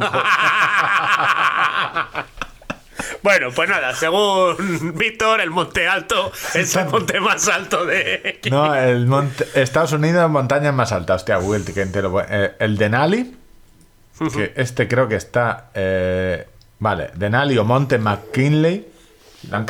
No me podéis cambiar los nombres. En la cordillera de Alaska es el más alto. McKinley, no sé por qué se llama Denali. También. eh, Pues eso, el sujeto, dirá. el sujeto ignoró nuestras repetidas llamadas telefónicas porque no reconocía el número y como colofón los servicios de rescate dan un consejo. Si te sales de camino o te pierdes según tu itinerario y empiezas a, re- a recibir repetidas llamadas de un teléfono desconocido, contesta al teléfono porque podemos ser nosotros buscándote. Que, que, que tenga que dar este consejo, tío. Ese, yo apostaría que se llamaba Fernando. Fíjate lo que te digo. O sea, Es muy fuerte, tío, que te llamen por teléfono, que te están buscando, que, que estás en una situación precaria y que diga, no, no, yo, yo no lo cojo. A ver, si, a ver si me van a vender algo. Yo, Ay, qué tío más grande. Bueno, eh, por dar un poco de información, el monte McKinley, el conocido es el monte más alto de Estados Unidos, y hubo una movidita eh, con los nombres. El monte está en el Parque Nacional de Denali, en el estado de Alaska, que es eh, de forma que el Parque Nacional le cambió el nombre, pero no así el, co- el Comité de Nombres Geográficos de Estados Unidos. Comité muy importante que mantuvo el nombre McKinley. O sea, una movida, porque claro, eh, ya una misma montaña con dos nombres distintos. Eh, Barack Obama visitó Alaska en 2015 y dijo que esto se iba a llamar Denali. Y entonces ahora ya se llama eh, Denali, pero hay una batalla por el nombre del monte que enfrenta al Congreso y a los legisladores de Alaska con los de eh, Ohio, Ohio, Ohio, de donde era natural Ohio. Ohio. Eso, hostia, vaya. Esto no- Ohio, hostia. O sea, me, me ha dolido hasta a mí, ¿eh? O sea, joder. Hostia. Bueno, al final, chico, tú no has viajado tanto como yo y es que hay que perdonarte estos lados. Y el McKinley este eh, se ve que era de, de Ohio y era el 25 presidente de, de los Estados, Estados Unidos. Con lo cual hay una movida con el nombre de una montaña en Estados Unidos. Bueno, quedaros con eso. Bueno, y que si os llaman de un número desconocido y os estáis pasando putas, Eh, cógelo, Cógelo. ¿sabes? Aunque, aunque sea la de Yastel, puedes decirle, oye, no te voy a aceptar la oferta, pero puedes llamarme al 112, que me he perdido, ¿sabes? sí, no es mala idea. no es mala idea. Eh, pues nada, seguimos. Te hablo de atletismo un minutito. A ver, no nos queda atletismo, solo carreras en ruta, alguna milla y algún cross. Media de Valencia. Yo creo ya todos lo sabéis. Chicas, eh, Letensebet Guidey, eh, 1,02 eh, y 52 segundos. World Record, récord mundial y en su primera maratón. Ojo, en su primera media maratón. Está diciendo que no sabe si se pasará maratón para los Juegos de París. Seguramente no lo tiene del todo claro. Pero bueno, esta chica corre y corre muy bonito. Tiene un correr eh, que mola mucho. No es Sí, sí. eh, muy brazos estético. bien puestos. Es muy estético el correr. Muy, muy, Eh, muy estético. un pequeño palito a la maratón, a la organización de la maratón de Valencia. Palito que lo doy yo de la media maratón de Valencia y que lo podéis tener en cuenta para la maratón. Guidey salió, si veis el vídeo de la salida, salió eh, con sus liebres del extremo, si miras la meta de frente, del Derecho. extremo derecho. Mucha gente y mucha probabilidad de cargarte, de que algún flipado runner quiera adelantarla, eh, se caiga y se vaya a tomar viento lo que estaba ¿Te buscando. acuerdas aquel que perdió la zapatilla? Sí, sí, no. Entonces, eh, mira, Borao, te comento. Si le estáis buscando muchos récords femeninos, ya yo creo que es el momento de que salgan antes. O al menos que la élite haya unos. Salga la élite y luego 50 segundos después el resto. Pero vamos, es que por una tontería así, que queda muy bien que sí. salgan todos de golpe, te cargas la carrera. Pues tienes. Te... Sí, estoy de No, acuerdo y además que es, es- joder, es el momento No de darle nada. un poco, de darle más visibilidad a- o de darle la misma visibilidad a los hombres que a las Sí, mujeres. porque luego cual- yo la, re- la retransmisión la he estado viendo y, oye, cámara para los primeros, cámara para los segundos y cámara para los españoles. Más o menos, ¿no? Entonces, eh, que suele pasar. Entonces, si salen antes, siempre puedes poner cámara. Eh, no te digo que salgan. Y además, en media maratón que estamos hablando que hay 4 minutos, 5 minutos de diferencia entre la primera llegada, 5 o 6. No hace falta esperar tanto, que salgan primero. Oye, y tendrías muchísimas más imágenes del récord en todas las televisiones. Consejo gratis. Si me lo queréis pagar, también acepto. Después de lo de Ohio, eh, joder, yo creo que debería apuntarme a clase de inglés. Creo que sí, ¿eh? Joder. Hostia, es que aún me duele, ¿eh? Hoy, Ohio. Madre Dios. ¿Qué te creías? ¿Que era una marca de las de Zara o algo de esto? Sí, sí, Osio. o- Hostia. Eh, menos mal que esto es un, un podcast. eh, Nos echan de la SER. si- es que nos quitan el Ondas. Si nos llega la del Ondas, nos lo quitan por eso. Que En lo chicos, devuelvan, que lo devuelvan. Kichumba, 58.07. 58 minutos, una media maratón. Es que Llegada al sprint, casi. Llegada al sprint con Kip- eh, Kipruto, que hizo dos segundos después. El 58.07 es el mejor tiempo del año y la sexta marca mundial. Y ahí es cuando llega Paco Borao y se saca la chorra. Se la saca. Se la sacó Mark Roy en, en un hilo, pero bueno, eh, tiene la maratón, la media maratón de Valencia, los ocho, ocho mejores tiempos de, de todos los tiempos de maratón. Tiene el récord del mundo que se hizo en 2020 con, cuando se hizo una carrera solo para élite. Y tiene los dos récords. el masculino y el femenino. Es que eh, eh, de media maratón. Ojo, es que no, no es Es fácil que ese decir- circuito, tío. Claro que-. Algo tiene, algo tiene. Yo sé- Algo tiene, eh. Algo tiene el agua cuando la bendice. o sea, Nivel del mar, eh, circuito muy bueno, no hace siempre mucho viento, buena temperatura.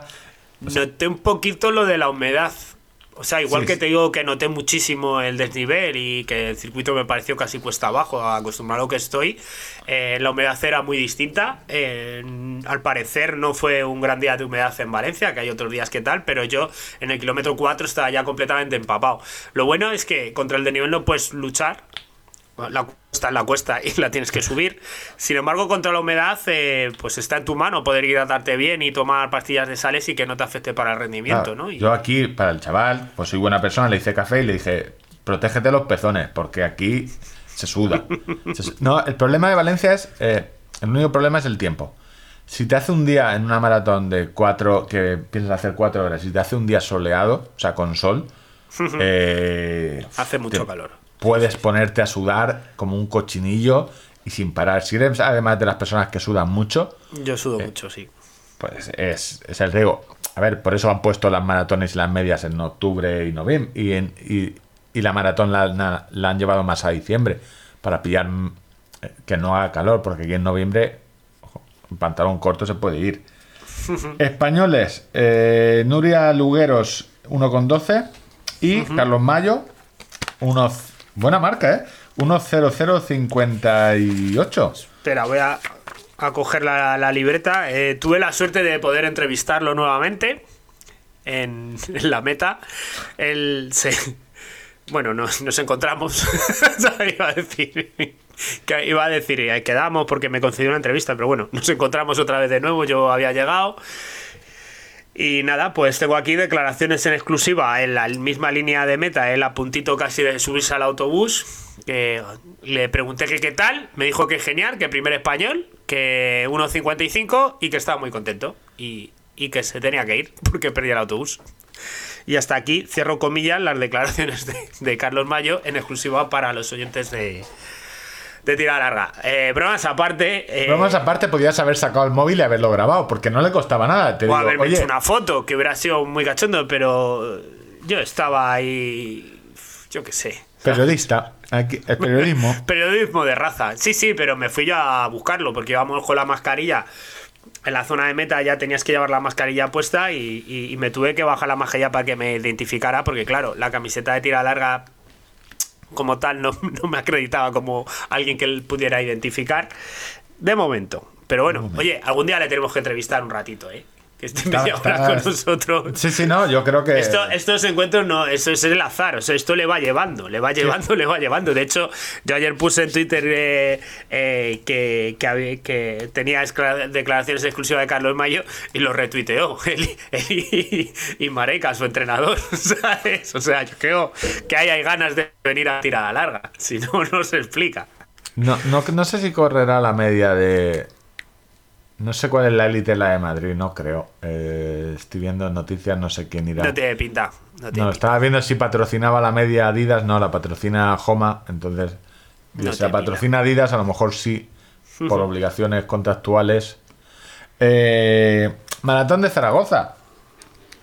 ¿Qué decir de la maratón de Zaragoza? Pues que fue el mismo fin de semana que la media de Valencia. Sí, a ver, eh, estamos en una época donde eh, la coincidencia de carreras eh, pues va a ser así, o sea, así hasta final de año. Este último cuatrimestre, pues va, va, va a tener una densidad de carreras muy inusual, porque todo el mundo, pues lógicamente, no ha querido perder la edición y, y bueno, pues se han ido ubicando en el calendario como han podido. 650 eh, eh, finisher de la, de la maratón y marcas, eh, pues eso, marcas mucho corredor eh, español, no, no fueron por marcar. Yo creo que esto es más por, por eh, intentar celebrarla. Tengo que decir que es la maratón con el mejor logo que hay. O sea, mola mucho el león, como lo tiene integrado con el patrocinador que es Filtron Man. 2.21 en chicos y 3.14 en chicas. Eh, dos españoles, los dos. Y yo venía aquí a contarte atletismo, la Bear Mile, la milla cervecera, que es una locura. No sé si has visto alguna vez, bueno, yo creo que sí. Eh, sí, sí, sé en qué consiste más o menos, que hay que be- beberse cuatro pintas, ¿no? Una por cuatro botellines, tienes que verte, eh, es, abres un botellín, cuatro, eh, un cuarto de milla, que es prácticamente eh, 400 metros y un, poquillo más, eh, otro botellín, otro, eh, otros 400 metros, así cuatro botellines y una, tienes que hacer una milla. Lo peor de todo es que tienes que abrirlos con el abridor y te veas el tiempo. El canadiense Cory Belmore batió su propio récord con 4.28. 4.28. Y yo venía aquí a poner contexto. El récord de Hichan El es de eh, 3.43. Es decir, Mira, a mí lo pues, que me parece loco yo te es- digo una cosa, si me va de 45 segundos y me puedo llevar cuatro botellines por medio, por delante, por culo a récord del mundo. Ya te lo 40 digo. o sea, 45 segundos te tienes que ver cuatro botellines, abrirlos y Pero bebértelos. que botellines, pero si eso no es un botellín son 25 No te bebes en centilitros. 45 segundos tú cuatro botellines. Que eso Que tiene sí, gas. que sí me lo bebo. Y luego corre. Al menos tu nevera cómo quedó de este fin de semana. Bueno, eh, sí, pero tardaste un poco más. Eh, Sí. Bueno, y además que no es en 45, porque yo creo que correrán la milla en, en 4 en 4.20, en 4.05 más o menos. Eh, porque te los tienes que ver en 30 segundos, el gas, vamos, eh, una locura. Y aquí es donde hay mucha diferencia entre hombres y mujeres. Voy a hacer, pues mira, yo te voy a decir. voy a- 6.16. 6.16 tiene el récord eh, Alison Grace Morgan de los Estados Unidos. Y tú dirás, no puede ser, porque el récord eh, de las millas eh, lo tiene Sifan Hassan con eh, 4.12. Es decir, no hay tanta diferencia. En, La diferencia está en que el alcoholismo, mucho más acu- acuciado en los hombres que en las mujeres. Ese Yo es el, te digo, el próximo, a ver si tengo manera de organizarme y hacerme una milla de estas. O sea, aquí y ya diré mis tiempos. que no, que no, que vas a vomitar. ¿Cuánto tardo yo en tomarme cuatro botellines de Estrella Galicia y correr una milla? Vas a vomitar. vas a vomitar. digo, espérate que no empiece directamente y me los tome todos de la primera. y ala, a correr. Porque, a ver, claro, aquí el mérito es tomarlo durante. Porque después. No, después no, eso tiene no hay no hay tiene récord. mérito. Yo, No tiene eh. Ninguno. ¿Sabes? Porque correr la tira larga y volverte a casa con dos litros de cerveza en la tripa, pues eso lo hace cualquiera. ¿Sabes? yo lo he visto. eh, joder, es que no, no, no saben los tiempos. Es que no me saben los tiempos para nada. O sea, ni para correr ni para bebértelo. Por separado, ¿sabes? separado. O sea, Bueno, eh, noticias eh, random de atletismo. Ucrania. La agencia antidopaje de Ucrania lleva desde 2012 avi- avisando a sus atletas con antelación cuando se iba a producir un control por sorpresa. Oye, que esta tarde tienes cumpleaños sorpresa, que hay tarta. No llegues tarde. Eso que te hace tu mujer o tu marido cuando te van a preparar una fiesta sorpresa, entre comillas. me parece gravísimo. O sea, es que nos reímos, pero me parece gravísimo. El que- Betana eh, habla con. El Betana debe llevar las redes sociales también de la Federación de Atletismo Ucraniano. La rusa, Ucrania. Eh, Real Federación de Atletismo, Chapado. eh, le han quitado 1,4 millones de euros este año. Sí, eh, vi la noticia de que la federación reducía su... Bueno, reducía, no, se la han reducido. Que no, no ha dicho... No, mira, esto es mucho dinero para mí. Joder, Prefiero que me des menos. Consejo Superior de Deporte, a tope con el atletismo. eh, Pero poco. pues un, un millón. Pero, po- pero poco. Que un millón, casi un millón y medio de euros para una federación eh, es pasta, es mucha pasta. O sea, a tomar viento concentraciones en altura, a, a tomar viento concentraciones de, de Becas. los- de las becas. Luego que si no, no se entrenan los relevos, que se te cae el relevo, joder, eso tienes que llevar a, a los seis tíos que con, eh, yo creo que son seis o ocho que hacen el Que se, 4x4 compenetren, 100. que se compenetren entre ellos y que Un fin de semana, entrenar, eh. lo- los gestos corporales del otro para saber dónde adecuar zancadas. Y tengo una teoría conspiratori- conspiratoria sobre esto. Eh, este millón y medio de euros yo creo que venía del fútbol y por lo que fuera fuese la liga eh, es Santander, BVA, ¿qué banco patrocina ahora esto, la estafa esta de la liga? No sé. Una, eh, se ha ido a tomar viento. Porque, de hecho, que ayer lo publicaba alguien. eh, básicamente está- estamos jugando que el Falcao, es- estamos como en los años de 2010. Las estrellas son el Falcao y el Kun Agüero. Es decir, mm, Hemos ido para atrás. hemos ido para atrás 10 años.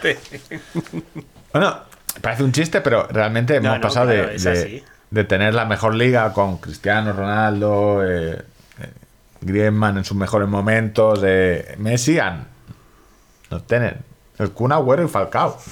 Y, y, Benzemita Benzema, como dice el Mal Torres. Entonces yo creo que parte de... Es que no hay, no hay dinero. Y se supone que el fútbol iba a dar dinero a los deportes min- minoritarios y el fútbol ha dicho, "Mm, Espérate un momento, espérate un momento, que hago unas cuentas aquí y luego ya, si me sale, ya, vamos viendo. Bueno, y terminando Sí, sí. rápido. Terminando rápido. Eh, tengo un, un vídeo que he capturado por ahí por Twitter de la maratón de los años 90 de Valencia. 1990, maratón de Valencia. Y sale tu ídolo. Paco Brown hace 30 años ya estaba en la salida. eh, se le ve, ya no tenía pelo, era como yo, ya se le veía su. Seguía teniendo el mismo pelo que ahora, indicándole a la élite que iba a salir, eh, haciendo el gesto de, oye, cuidado que ahora viene curva. Yo te lo vi en la feria. Lo que pasa es que estaba hablando con otras dos personas y no quise molestarlo, pero es una de esas personas con las que mm, sí que siento una ilusión bonita por hacerme una foto con él.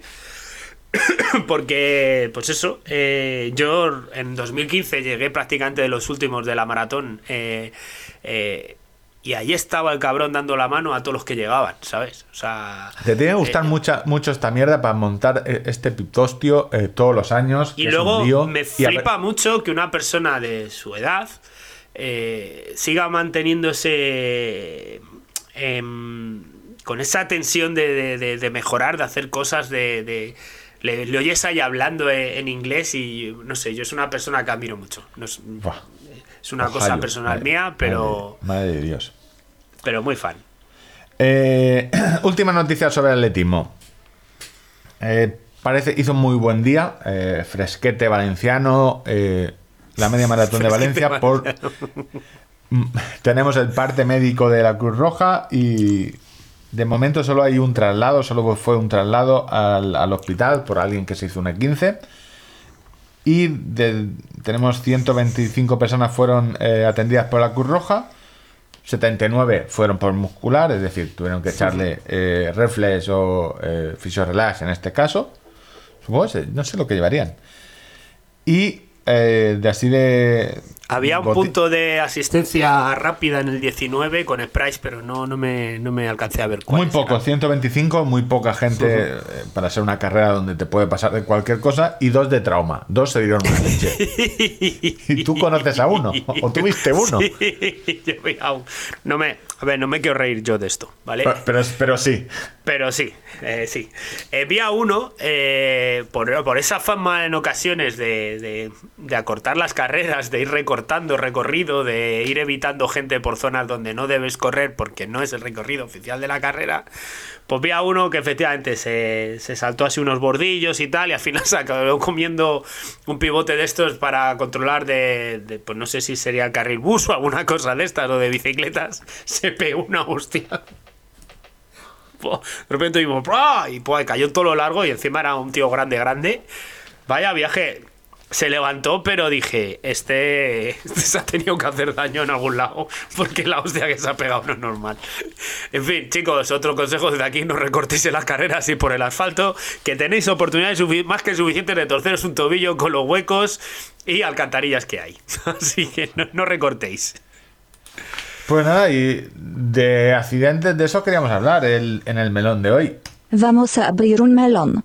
De, de esas imágenes que muchas veces vemos eh, eh, a compañeros de un club llevando de, de- casi de los brazos arrastrando a otro compañero del club para que llegue a meta.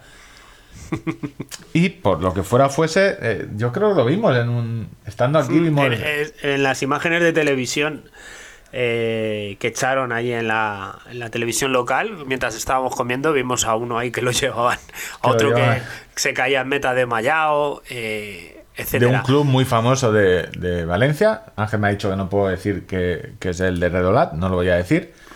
Entonces, eh, la imagen la vimos nosotros dos y, y claro, yo pensé directamente en el entrenador. Digo, hostia, es que da muy mala imagen que alguien de tu club al que entrenas eh, entre así, porque, a ver, si tienes un desfallecimiento, eh, lo mejor es abandonar.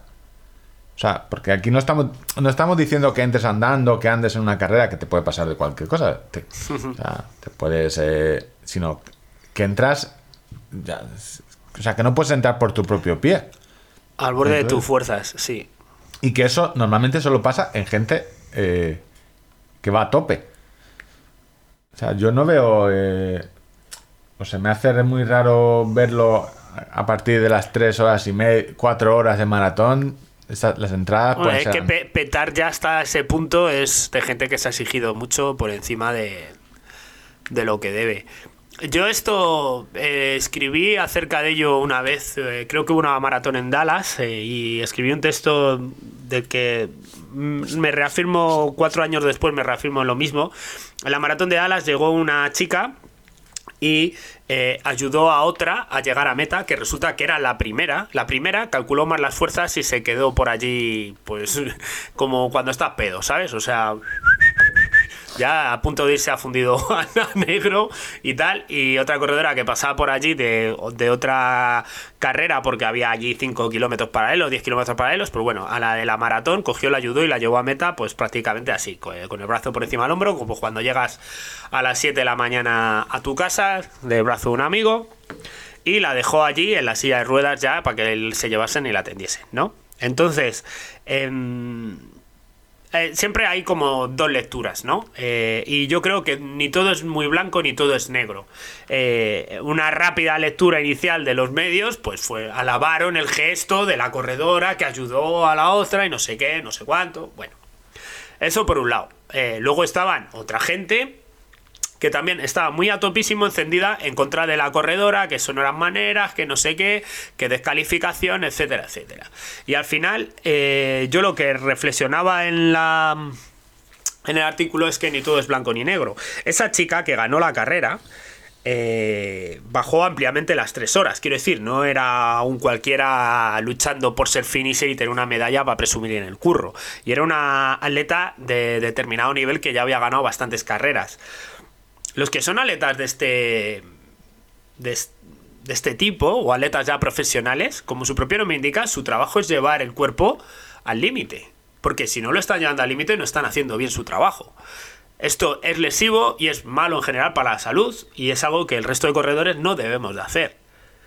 Pero en su trabajo está, yo reflexionaba decir, si esta corredora coge y se desmaya 50 metros más adelante, una vez ha cruzado la línea de meta, es una puta jefa, es una ídola, es una fenómena.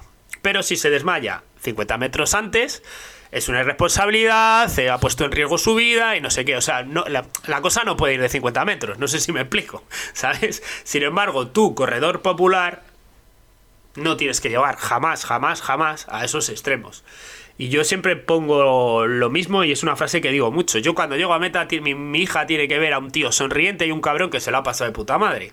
Yo- Porque todo lo que no sea eso y sea desmayarme en meta y que me lleven con un gotero, mi hija no puede asociar deporte a, a mi padre se la han llevado al hospital, ¿sabes? Y, y esa reflexión yo conviene que nos la haríamos muchos, de decir, ¿cuánto estamos dispuestos a arriesgar? Se da la paradoja además que yo cuando viajo, tengo que ser responsable de mí mismo para volver. Yo tengo que conducir cuatro horas después, no me puedes exprimir a tope. Tú que decías, no, seguramente te has dejado algo. Hombre, pues supuestísimo, Víctor. Yo no puedo conducir cuatro horas después con las piernas totalmente acalambradas y tiesas. Porque tengo que volver.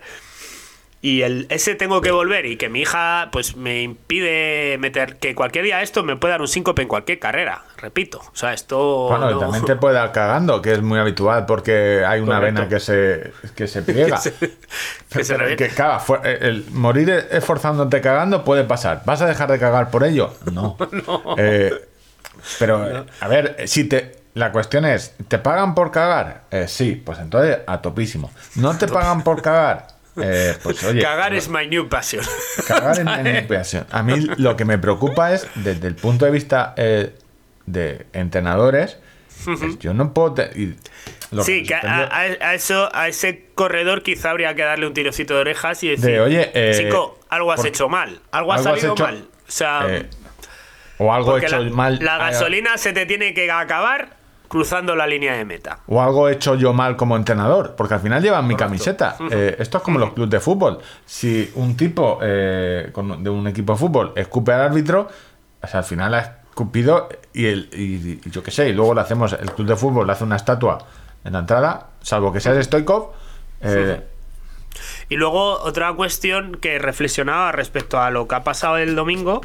eh, igual que de alguna manera yo miraba mis pulsaciones y miraba mi ritmo y yo identifiqué a través de mi experiencia del conocer eh, lo que puedo y lo que no puedo hacer, identifiqué que tenía un buen día por delante, eh, hay que identificar cuando tienes un mal día. y en el momento que tienes un mal día dices, hasta aquí hemos llegado, ¿no? Y igual, os pongo los dos casos, igual que el otro día, digamos que fui más rápido de lo que tenía pensado porque vi que el cuerpo daba y que las circunstancias eran propensas.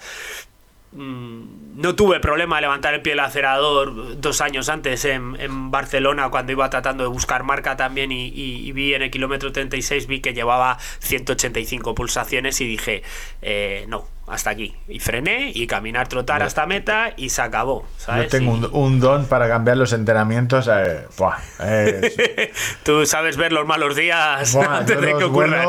el viernes. ¿Cuándo fue? ¿Ayer? Antes de ponerte la zapatilla. Yo ya, el martes.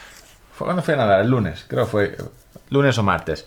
Tenía eh, un entreno que no había hecho nunca, que era 5 por 500 Eh, 2500 metros, una hora. Y ya empecé a nadar. Ah, Entonces, lo primero que tengo que hacer es 5 por 500, el primer 500. Ya empecé a nadar y dije, uy, quizá los ejercicios de fuerza de ayer esas flexiones, esas flexiones no han ido del todo bien para hacer ahora yo estos 5 por 500. Vamos a cambiarlo. y hice algo, a ver, en el fondo lo mismo, una pirámide de 100, 200, 300, 400 y luego 400 para abajo, que salieron dos- 2100 metros, eh, luego, haciendo luego 100 para recuperar. Que más o menos era lo mismo que quería hacer. Pero bueno, hay que saber de, pues, oye, si ayer te pasaste con algo o ayer tuviste un día de isotónico Tener- muy fuerte. Claro, quizá- tener esa flexibilidad para. Pues oye, yo comprendo que hay cosas que se preparan con terrible ilusión, que es tu debut en no sé cuánto, eh, el objetivo del año. Pero ¿cuántos polvos ha- has tenido tú mucha ilusión de, de acostarte con esa persona y luego no te has acostado? Porque la mayoría de veces ha sido con la ilusión de esta noche mojo eh, Sí, eh, sí, y no ha pasado, no ha pasado. O sea, decepciones, ahora te vas a enfadar por una carrera que no has hecho sub X. Pues eso, tonto. o sea, tener.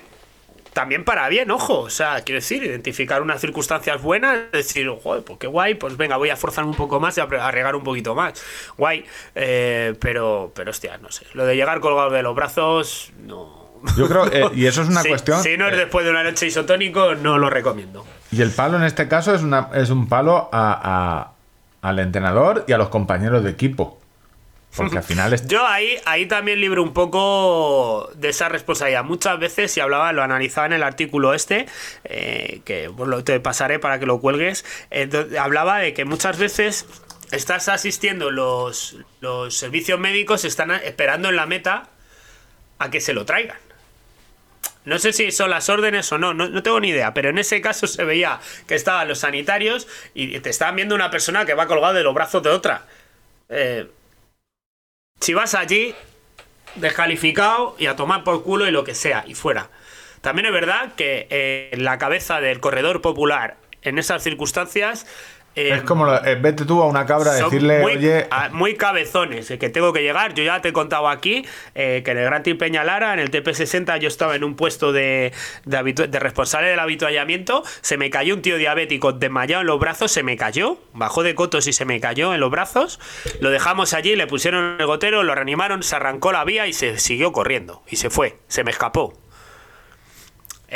Claro, un tío que, que no tengo manera de sujetarlo. O sea, realmente no me di ni cuenta, porque igual si atino a convencerlo lo que sea, pero es que se piró, ¿sabes? Entonces, eh, la responsabilidad individual, al final los compañeros, pues ven que ahí están los médicos, pues lo llevan, que coincide generalmente con la línea de meta.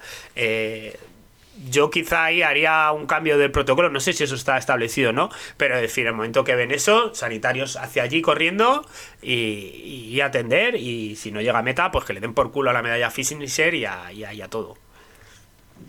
no sé. Eh, yo lo tengo claro. Esta, porque luego me jode mucho que a la peña que corre lento les digan que pierden el respeto a las carreras, que es eh, gente que luego tiene estas pájaras brutales que, oye, ahí sí que puedes amochar. Entonces, que puedes amochar cagando, pero eh, luego no. ah, o sea, eh, hay que verse también lo que hace cierta gente, lo que haces tú para luego criticar a gente que, oye, pues a lo mejor va a 150 pulsaciones eh, eh, las 5 horas y también. Ya está, Sí. es que en el fondo tenemos poco que. Esto es, es un melón más de, de una foto que vimos y que los dos estábamos de acuerdo de, hostia, eh, mala imagen para el club, mala imagen para la carrera. eh, aunque muchos, lo lo, lo que tú dices, que muchos aplauden, mira cómo ha podido llegar. Joder. A, eh, pe- a pesar de todo, ¿no? a pesar en, de todo. En realidad, yo ahí lo que veo es alguien que ha calculado bastante mal, o que ha tenido un mal día y no ha sabido verlo. Pero bueno, allá cada cual. Sobre todo Pues es eso, que dejen un poquito en paz a los otros. Tampoco pasa nada. Bueno, cerramos melón. Eh, Los cacharros. De Premaratón. Eh, me han devuelto el Fenix 6X Pro eh, nuevo. Si recuerdas que te lo quise vender roto, no te lo quise vender roto, te lo quise vender y luego a los 5 días empezó a marcarme que estaba haciendo eh, 60 pisos subidos al día. Con lo cual, teniendo en cuenta que vivo en un primero mm, bastante compli- complicado y más en Valencia.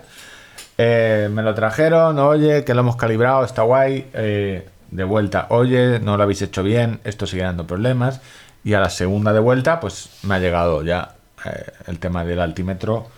Bueno, manda una unidad restaurada se- según ellos, nueva, a mi parecer, y de momento funciona bien. Y eh, me Estaría, equivoca- estaría bueno. Me chivó Carlos eh, en Telegram que hay una, una nueva actualización de software beta que trae eh, un nuevo deporte, el tenis. Paddle y tenis eh, profile. Por fin. No, y tú dirás, ¿esto es porque te has, te dado un, un golpe con la cabeza en la raqueta? No, me parecía súper extraño y mucha gente me lo me preguntaba que tienes perfiles de deporte infinitos, pero se ve que a José Luis Garmin no le gusta el tenis. Te pone el remo. el Y además que es súper sencillo porque solo es un llama, la, llama la y- atención, sí. Vale. Y creo que viene por otra movida que te venía a contar. Que yo sé que tú eres muy aficionado al pádel. eh, pero no al pádel deporte, sino a, a- como evento sociológico. Sé que te gusta mucho ese evento, la gente que juega, el por qué juega, qué taras tienen. Pues eh, el pickleball, que no tenía ni puta idea de qué era, el pickleball. Lo puedes meter en, en Google y mirarlo. Y tú sabes que el pádel básicamente es como el tenis para los que no saben jugar al tenis, ¿no? Que le han Sí, puesto para- cuatro- pues bueno, pues un poco para la gente pues que necesita que le caiga la pelotita un poco más cerca. ¿Sabes? Pues eh, es a ver, el pádel ha triunfado en parte porque es más fácil de aprender, la curva de aprendizaje es mucho más fácil que la del tenis y triunfa. Y los deportes que tienen una curva de aprendizaje muy sencilla triunfan por eso. Claro, Es, sí, es, es verdad, fácil. ¿eh? El tenis es una mierda porque eh, empiezas a jugar y te pasas eh, X meses recogiendo pelotas del suelo. Y, y cagándote en la leche. Y siendo mala persona. Y, y- y diciendo, no rompo la raqueta Y porque no perdiendo me puedo-". pelo. Perdiendo pelo. Es una mierda de deporte, una curva de aprendizaje muy difícil. El pádel no. El pádel Claro, por eso son los 5.000 euros mensuales. Sí, sí, por eso. Eh, para psicólogo. Para tener a alguien que te traiga la pelota.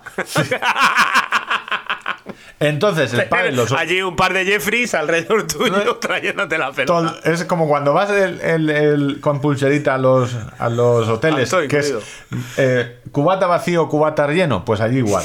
Pel- no te faltan pelotas. ¿Qué pelota, señor? Gracias, pelota, señor. Eh, el pádel lo solucionó. Pues alguien muy listo dijo: Hostia, vamos a ponerle aquí. Ponemos paredes y no, campo". se va, y no se va lejos la pelota. Solucionado. Pero aún así, el pádel tiene algo de Ay, qué dificultad. bonito. tiene algo de dificultad porque la pelota sigue siendo de tenis y la pelota de tenis va rápido. Por lo que fuera fuese, si tú le das eh, fuerte, te va muy rápido. ¿Qué se han inventado los americanos? El pickleball. Es eh, como un... ¿Cómo es eso? A ver, El pickleball es un pádel eh, sin paredes donde cambian la pelota de tenis por la pelota, eh, una pelota de plástico con agujeros. Al llevar agujeros, la pelota va más lenta. Y las palas son muy parecidas a las de pádel. Es una mezcla entre pala de pádel y pala de, eh, de jugar a, a las palas en la A playa. mí estoy poniéndolo aquí, nada más me salen bolas de Pokémon. Lo estoy poniendo mal, te, seguramente. sí, te lo voy a buscar pickle, eh, te lo deletreo. Es eh, pic, P-I-C-K. Ah, vale. L-E Ball. ¿Vale? Es, y además te lo digo, el adiós al boom de eh, marca, marca, bueno, marca también puso marca y ese balón de oro, entonces tampoco puedo decir que sea periodismo. Hostia, adiós al boom qué- del pa. Qué campo más pequeño. Sí, sí, es un campo, es como un Y mini encima campo tiene que ser a doble, ¿no? Porque No, no, no, puedes no que- abarcáis todo el puedes- terreno.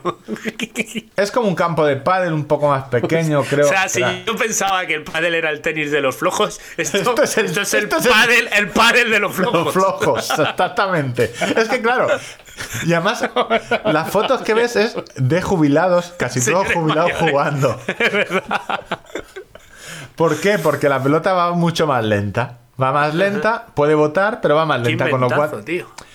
Y está triunfando mogollón. Se ve que en los jubilados de Estados Unidos, tanto. A ver, que, no Garmin- deja de ser el juego de las palas de, de la playa. Es el juego de las palas, donde tampoco necesitas ni hacer efectos, ni tú le das como vea. Y la pelota va lenta. Es una mezcla entre. Le inventaron gente que jugaba al badminton, la pelota va lenta, con lo cual te da tiempo a golpear y bota. Eh, y es eh, el nuevo triunfo. Aquí, adiós al boom del pádel, así es el pickleball, el nuevo deporte de raqueta que arrasa en Estados Unidos y que ya se puede practicar en España. Eh, es, claro, como- aquí la- llamamos la el, el pádel. A ver, que, es- que a mí que, la- que las personas mayores hagan deporte, fenomenal, ¿vale? No me estoy riendo de eso. Pero que no ves a nadie de, de 25 para abajo jugando. No, no, esto. sí, sí hay. En Estados Unidos sí que hay eh, jugadores Yo profesionales. las fotos de- que estoy viendo tienen, eh, tienen todo fondo de inversión, ¿eh? O sea, que tienen, Estos, estos están viviendo de su fondo de inversión. tienen Eh, todos. Reina Franco, soy profesional de pickleball, eh, era una profesional de racquetball. A ver, en. Estados, en Estados Unidos también hay otro deporte que es el racquetball, que es una especie de. Es una mezcla de frontón y squash, ¿vale? Una cosa rara. eh, pero bueno, eh, a mí me sorprendió porque vi, hostia, tienen tenis en, el, en, el- en la nueva update. eh, y esto el pickleball, ¿qué mierda es? Y lo vi, y claro, es el pádel tirando, fácil. tirando, tirando el hilo. Y me hizo mucha gracia que hubieran. de- o sea, que alguien dijo: No, no, el pádel es muy. Vamos a hacer algo más fácil que el pádel. Y que requiera, que requiera menos esfuerzo. Y lo han conseguido. Estos americanos son unos genios. Sí. Eh, son unos genios.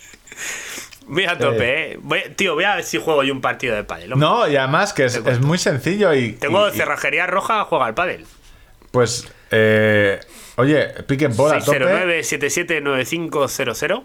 Sí, yo también tengo aquí un imán. eh, Cerrajerías Hermanos Rojas, eh, que es el nombre real. Bueno, Pickleball. Eh, novedades. He estado leyendo por, por Twitter, que es mi fuente de información. Eh, ya os comenté que la movida con el tema de, de bicis, tecnología, suministros, cualquier mierda está complicada. Básicamente la explicación es un método de, lo- de- de logística que se inventó en los 90, o- que era el método de no hay que almacenar nada de stock, así nos ahorramos dinero y espacio. ¿Qué pasa? Que cuando Claro. eso va bien, cuando todo va bien, pero en el momento, como nadie tiene stock, que a alguien le va mal, yo que sé, eh, en Shanghái, una fábrica, como nadie tiene stock de nada almacenado, pues se va todo a tomar por culo. ¿Qué pasa? Ha habido una pandemia mundial donde eh, se ha parado todo, o prácticamente todo. Entonces, ahora para las fábricas que vuelvan a empezar, claro, empie- yo no puedo empezar hasta que no me traigan eh, el, el material X. Los del material X no pueden empezar hasta que no me lo traigan no sé qué. Lo de los barcos, una movida. Y aparte, la gente. Esto es más creíble. La gente quiere ganar más, quiere ganar dinero. Siempre intenta ganar el máximo posible. Es un tema del capitalismo de los ricos, les gusta. Entonces, durante la pandemia se ha perdido mucha pasta. Eh, se ha vendido poco petróleo, con lo cual ahora hay que recuperar todo lo que petróleo más caro. Eh, O sea, eh, entonces el mercado, si, si se vende poco, no, no baja el precio. Sorpre- no, sorprendentemente no. no, el mercado, amigo. No, no. El mercado amigo está intentando recuperar lo que perdió. Por eso ahora mandar un O buque. sea, el mercado es español. O sea, que es, el español cambiando las pesetas a euros, ¿no? Dijeron esto. Pues nada, 100 pesetas, un euro. ¡Hala! Tú ahora, si quieres traerte un container de isotónicos, te cuesta una barbaridad más que lo que valía mandar el container en un barco. Entonces, toda esta movida hace que eh, parece ser que en las marcas de zapatillas, aunque está claro eh, hacia dónde vamos, que es a, a drops de drops ilegales. En la vida hubiera oído que en el running se iba a hablar de drops ilegales, mucho carbono. Se ve que va a ser 2022 un año de eh, pocas novedades. Porque como al menos el principio, porque hay movida a la hora de fabricar, con lo cual anunciar cosas que no puedes fabricar o no puedes distribuir. Entonces, creo que en relojes, sobre todo en tema de Garmin, no sé si mm, la gente que está esperando para gastarse 800 euros en el Fenix 7, eh, no sé yo si vendrán novedades. Lo que viene es el Black Friday, que es una mierda. Porque a partir de la semana que viene empezamos con... eh, de hecho, ya hay esta semana ofertas, que yo no había visto, ofertas de Halloween. Joder. ¿Qué tendrá que ver tú, que sea Halloween, para ofrecer ofertas en... en- Bueno, yo creo que en este constante mm, bombardeo de marketing al que estamos sometidos eh, se aprovecha cualquier circunstancia para tratar de llamar la atención sobre alguna oferta comercial real o irreal. y, y, pues... El Halloween, como podía ser. pues, Halloween es, por no llamarlo, eh, antes del Black. Friday. Tres días antes del Black Friday. Eh, empieza la semana que viene y yo creo que Pero vamos, Las- yo no conozco a nadie que haya dicho, no, no, mira, me compré este GPS, apro- aproveché una oferta de, de- de Halloween, de Semana Santa. Eso no... pues llega el mes de ofertas. Entonces, si tenéis pensado compraros algo, mirar el precio actual y y en este mes yo tengo los mensajes abiertos de Twitter, el correo... eh, también me podéis mandar un correo a info.premaratón.com o al de tirada larga, podcast.gmail y nada, hacerme ganar dinero. Entonces, A ese, era el, me- ese era el mensaje. A ti. A mí, yo... No, que siempre que te ha gustado a ti destacar cuando hago yo Sí, dinero. sí, a mí, a mí, a mí. Eh, O sea, esto... eh, es decir, sí. O sea, eh, Vale, vale, no, que, que- porque quedara aquí reflejado. sí, sí. eh, todo lo que, lo que tiene. Tú has pedido una joca, yo he pedido dinero. Eh, el año pasado me compré una Dremel. Este año no sé qué gilipollez eh, absurda me compraré en el Black Friday. Vale, ya Está- sí, sí, sí estás que la ahí sé. expectante, ¿no? No, sí que la sé, sí que la sé, sí que la sé. Eh, te conté que quería construirme el rollerblade. Eh, Hostia, es verdad, sí. ¿Qué pasa? hacer bricolaje. que yo con la Dremel cortar tablero duro no puedo. Entonces estuve mirando. Y sierra, no tengo sierra de calar ni sierra circular. ¿Qué pasa? Que la sierra circular grande me da mucho miedo. Porque eso te puedes cortar. eh, Eh, die- eh, debieras de tenerlo, miedo. De- de- Sí, sí. Pero he visto una cosa intermedia. Que es Yo tengo, como- un- tengo un amigo que tiene los dedos ahora de milagro. que los tiene de, los de tuvo milagros. prestados, los tuvo prestados. Se los ha- Se los quedó colgando, ¿sabes? O sea, es tremendo. Sí, sí, entonces he visto una mini... Es como una... Mini amoladora. Es como una mi- es mini sierra sierra, de de calar, pero no sé, lleva el disco más pequeño. Entonces quizás esa gilipollez caiga este Black Friday. Tú, hombre de, de, Del de renacimiento. bricolaje. Hombre, viste, tú en mi casa has visto muchas cosas. Yo sé que, como es mi intimidad, no quieres contarlas, pero viste el, el ventilador. Hay muchas cosas que tú creías que las contabas solo para hacer risa, pero luego dijiste, hostia, no. Que esto- No, no, no, es verdad. Hostia, primero llegué, y vi la raqueta de tenis. Hostia, pues es verdad que, que juegas al tenis. Yo pensé que era una comedia tuya que, que nos estaban liando, una fantasía y tal. Y lo del ventilador es verdad, también ahí con un interruptor colgado de una puerta. Joder, eh, no, el rodillo, el rodillo sin ventilador es una locura. Y ya está, no tenía. El Black Friday, ¿qué vendrá? Eh, pues más o menos lo mismo el año que viene. Es lo mismo que el año pasado. Fenix 6 baratos.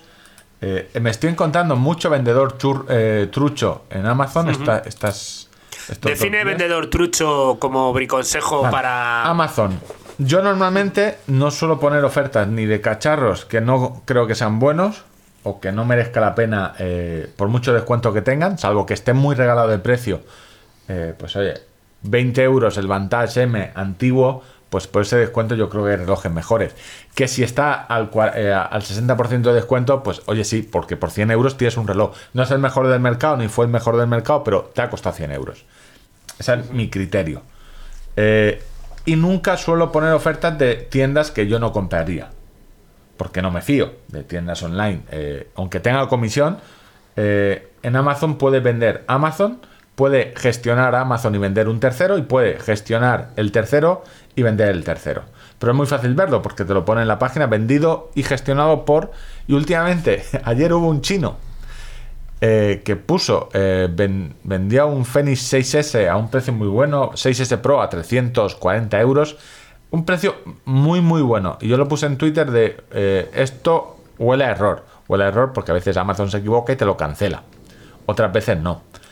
Y lo puse en Twitter, luego miré y digo, uh, que el vendedor se llama Guse, Gusemaoyo, ¿vale? Le das a pinchar y ves el escaparate, se acaba de lanzar, no hay nada, una empresa con 18, no sé, una, 18 consonantes y 26 vocales, no sabemos de dónde, con lo cual quité el enlace.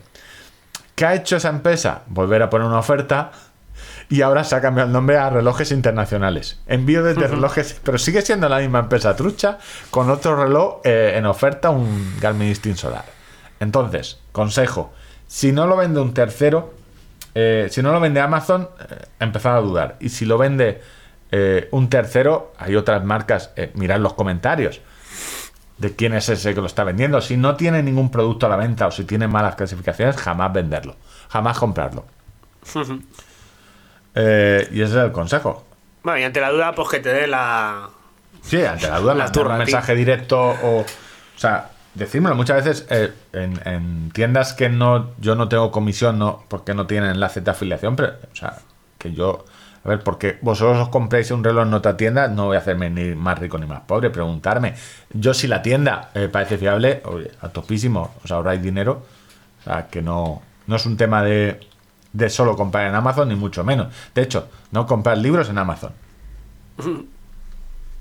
Esto no merece la pena el, el un euro. eh, ese euro que os ahorráis no merece la pena. Pedíselo al librero y oye, luego el librero cuando tengáis una, una putada de no, ahora está todo cerrado, necesito esto, pues oye, os salvará. Ya está. No tengo mucho más. ¿Cómo vamos de tiempo, Ángel? Tengo que hacer Pues una no- hora de carrera. No tengo, no tengo cronometrado. ¿No estás cronometrando el No, no, esta vez he llegado tan apurado que no, no me ha dado tiempo a prepararme bien. eh, Lo 108 importante. 108 minutos, eh, casi dos horas. eh, no tengo claro. Ponemos correr sin tener ni idea. Vamos Ponlo, eh, con un Sí. consultorio. Vale, correr sin tener ni idea. Correr sin tener ni idea. A ver, nos llegó un correo sin tener ni idea en texto donde pedía la noti- en el economato. Por lo que fuera fuese, no quiere decir su nombre, aunque cuenta bastante de su vida. Eh, lo vamos a poner a ver qué problemas tuvo eh, este señor. Buenas tardes. Os mando un nuevo correr sin tener ni idea, aunque esta vez preferiría mantenerme en el anonimato. Pen llevo más de 30 años corriendo, soy entrenador nacional de atletismo, nivel 1, el básico, y preparo Que esto es lo que no entendía. Se, decir, ha sacado un poquito la chorrita, ¿no? se- o sea, eh, 30 quiero el años anonimato, corriendo. pero te voy a dar todos mis datos personales, donde vivo, a quién entreno, Apunta a mi número de, de cuenta, el de la seguridad social. A más de 60 atletas desde pruebas de pista, triatlón y ultradistancia. El caso es que el verano pasado me encontraba preparando lo que para mí sería mi primera ultra. Para empezar, una sencilla 54 kms y un desnivel de apenas 900 metros positivos que se celebraba en octubre. Poco antes de la prueba sufro una lesión en el pubis, pero como quedaba poco para la prueba decido continuar a dolor con la preparación. Lo malo es que con el COVID van retrasando la prueba semana tras semana hasta que mi lesión dice basta. O sea, tú estás lesionado y decides, da igual, me quedan 10 días, yo voy a seguir entrenando a topísimo. A ver, eh, es lo que transmites tú aquí. eh, te lo recuerdo, o sea, no te, o sea, te has sentido identificado. eh, te, te puedo decir las lesiones eh, en estas tres temporadas. El día- la vez que te, les- te jodiste el tobillo y seguiste, tuviste casi una 15 y seguiste corriendo. La lumbalgia. el hombro, el hombro, el, hombro, Aquiles. el- el Aquiles. Claro, ¿qué me receta el doctor? Una joca. O sea, esa- mi tratamiento médico, joca. Con los cambios la organización me permite dejar el dorsal para la edición de 2021 y así lo hago.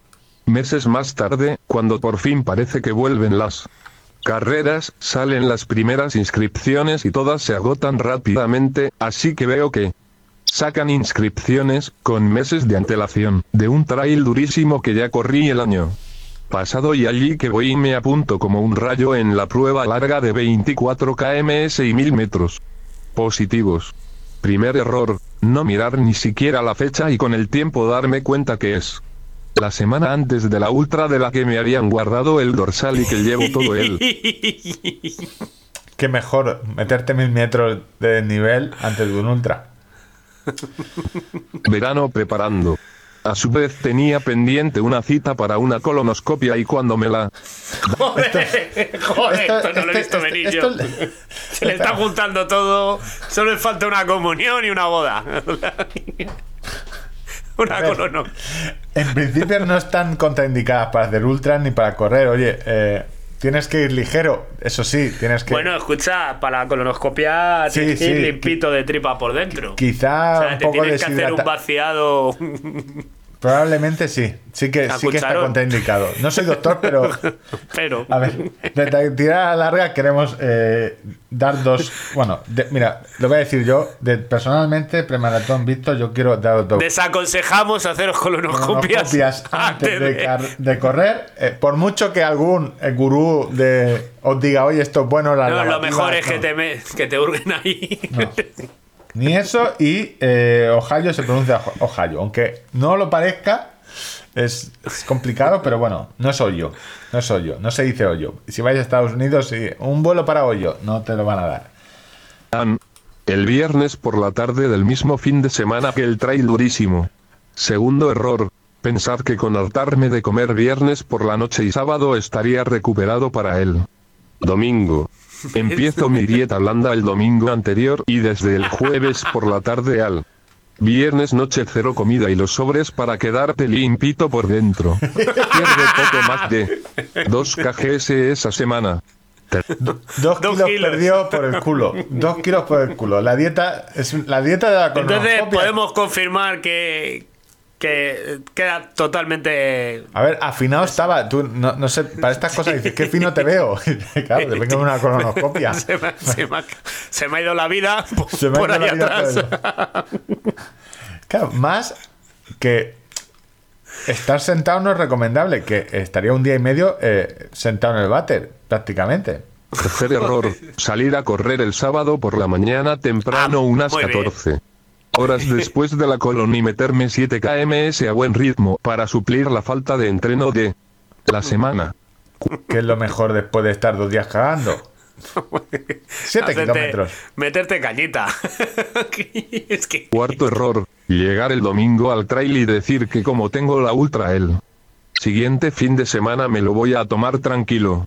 Mentira. Quinto error, pensar que como he dicho que voy a ir tranquilo, yo que soy un patata bajando, mis cuádriceps no se van a resentir.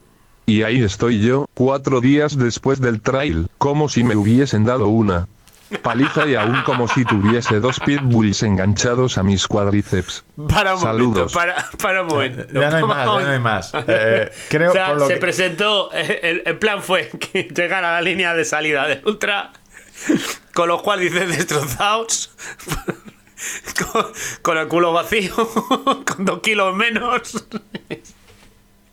Claro, de todo esto, lo que digo es: eh, ¿para qué te haces 7 kilómetros el sábado? Porque eh, antes del. del ah, Del trail. Sí, sí, sí, no, está muy bien. ¿eh? Eh, entiendo que no O sea, quieras decir. Si entrenas a eh, gente, entiendo que no quieras decir tu no nombre. decir el nombre. Claro, porque yo voy al día siguiente y te pregunto, bueno, este consejo no, es de los buenos, de los que tú tomas, esto lo harías tú. Haz lo que digo, pero no lo que hago. ¿o ¿Cómo es esto? Hostia, qué, qué concatenación de, de, de lecciones a mal todo el rato. O sea, de- empiezo a entrenar lesionado y ya mal, me lo posponen y entonces sigo alargando y me lesiono más, me lo ponen. Me escribo una carrera una semana antes que no me tenía que escribir y justo me hago la colonoscopia en esa fecha. No contento con eso, he perdido peso y estoy mal, pero cojo y me voy a correr 7 kilómetros ya en debilidad, en estado de debilidad, para calentar, para el día siguiente destrozarme los cuádriceps antes de hacer la ultra. Lo mejor me parece que- unas decisiones estupendísimas mejor- todas, macho. O sea. Lo más sorprendente es que luego llegues a tu casa, te pregunte, pues, ¿tu familia no sé qué ha ido?". podido salir mal. Pues no lo sé. Ahora, luego me sentaré a ver, pero no sé. El desayuno me habrá sentado mal. Las zapatillas, que no La- llevan, no, no Tendré que comprarme otras. Ahí, pues eh, Ay, ya está. Programa hecho. Eh, no, yo creo que tampoco hay que apretar más. Tenemos. Bueno. Es que luego tengo, tenemos dos correos sin tener ni idea eh, que son del mismo personaje, con lo cual los pondremos juntos la semana que viene.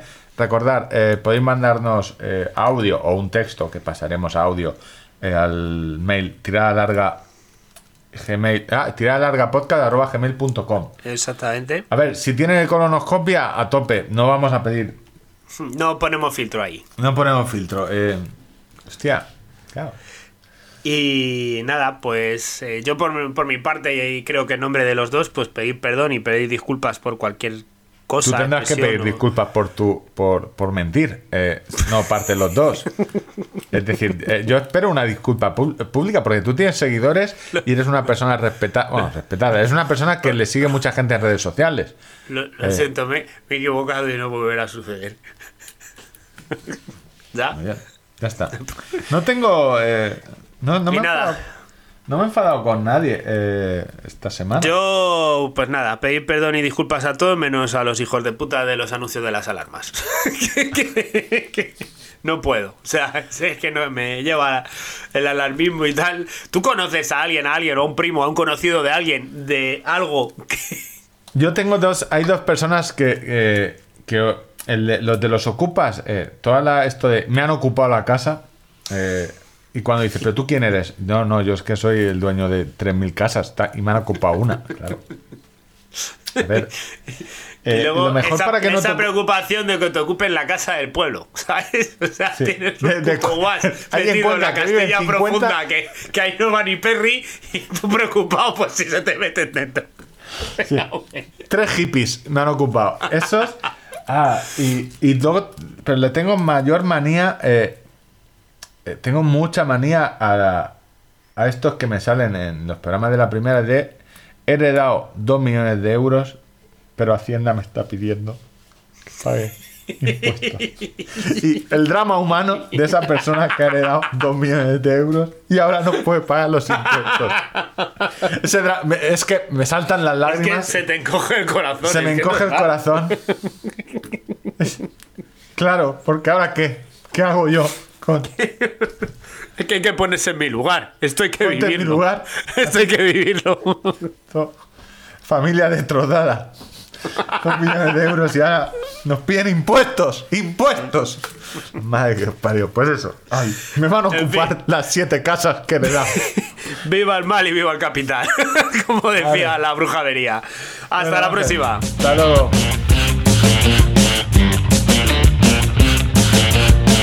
Wide awake, but you're a nightmare. I can't escape, I'm seeing you everywhere.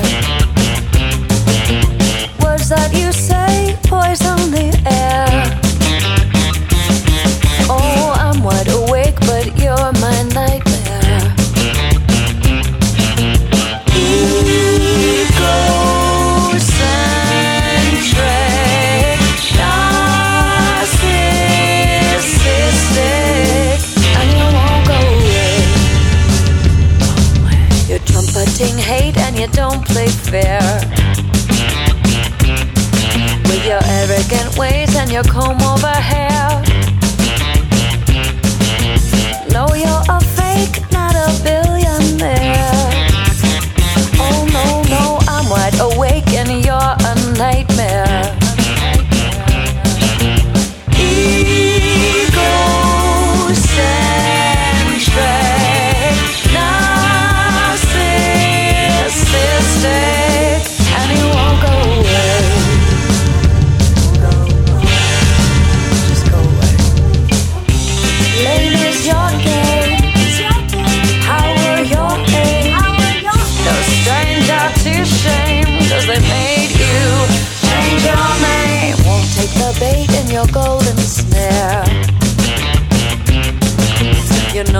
take more than the lion's share.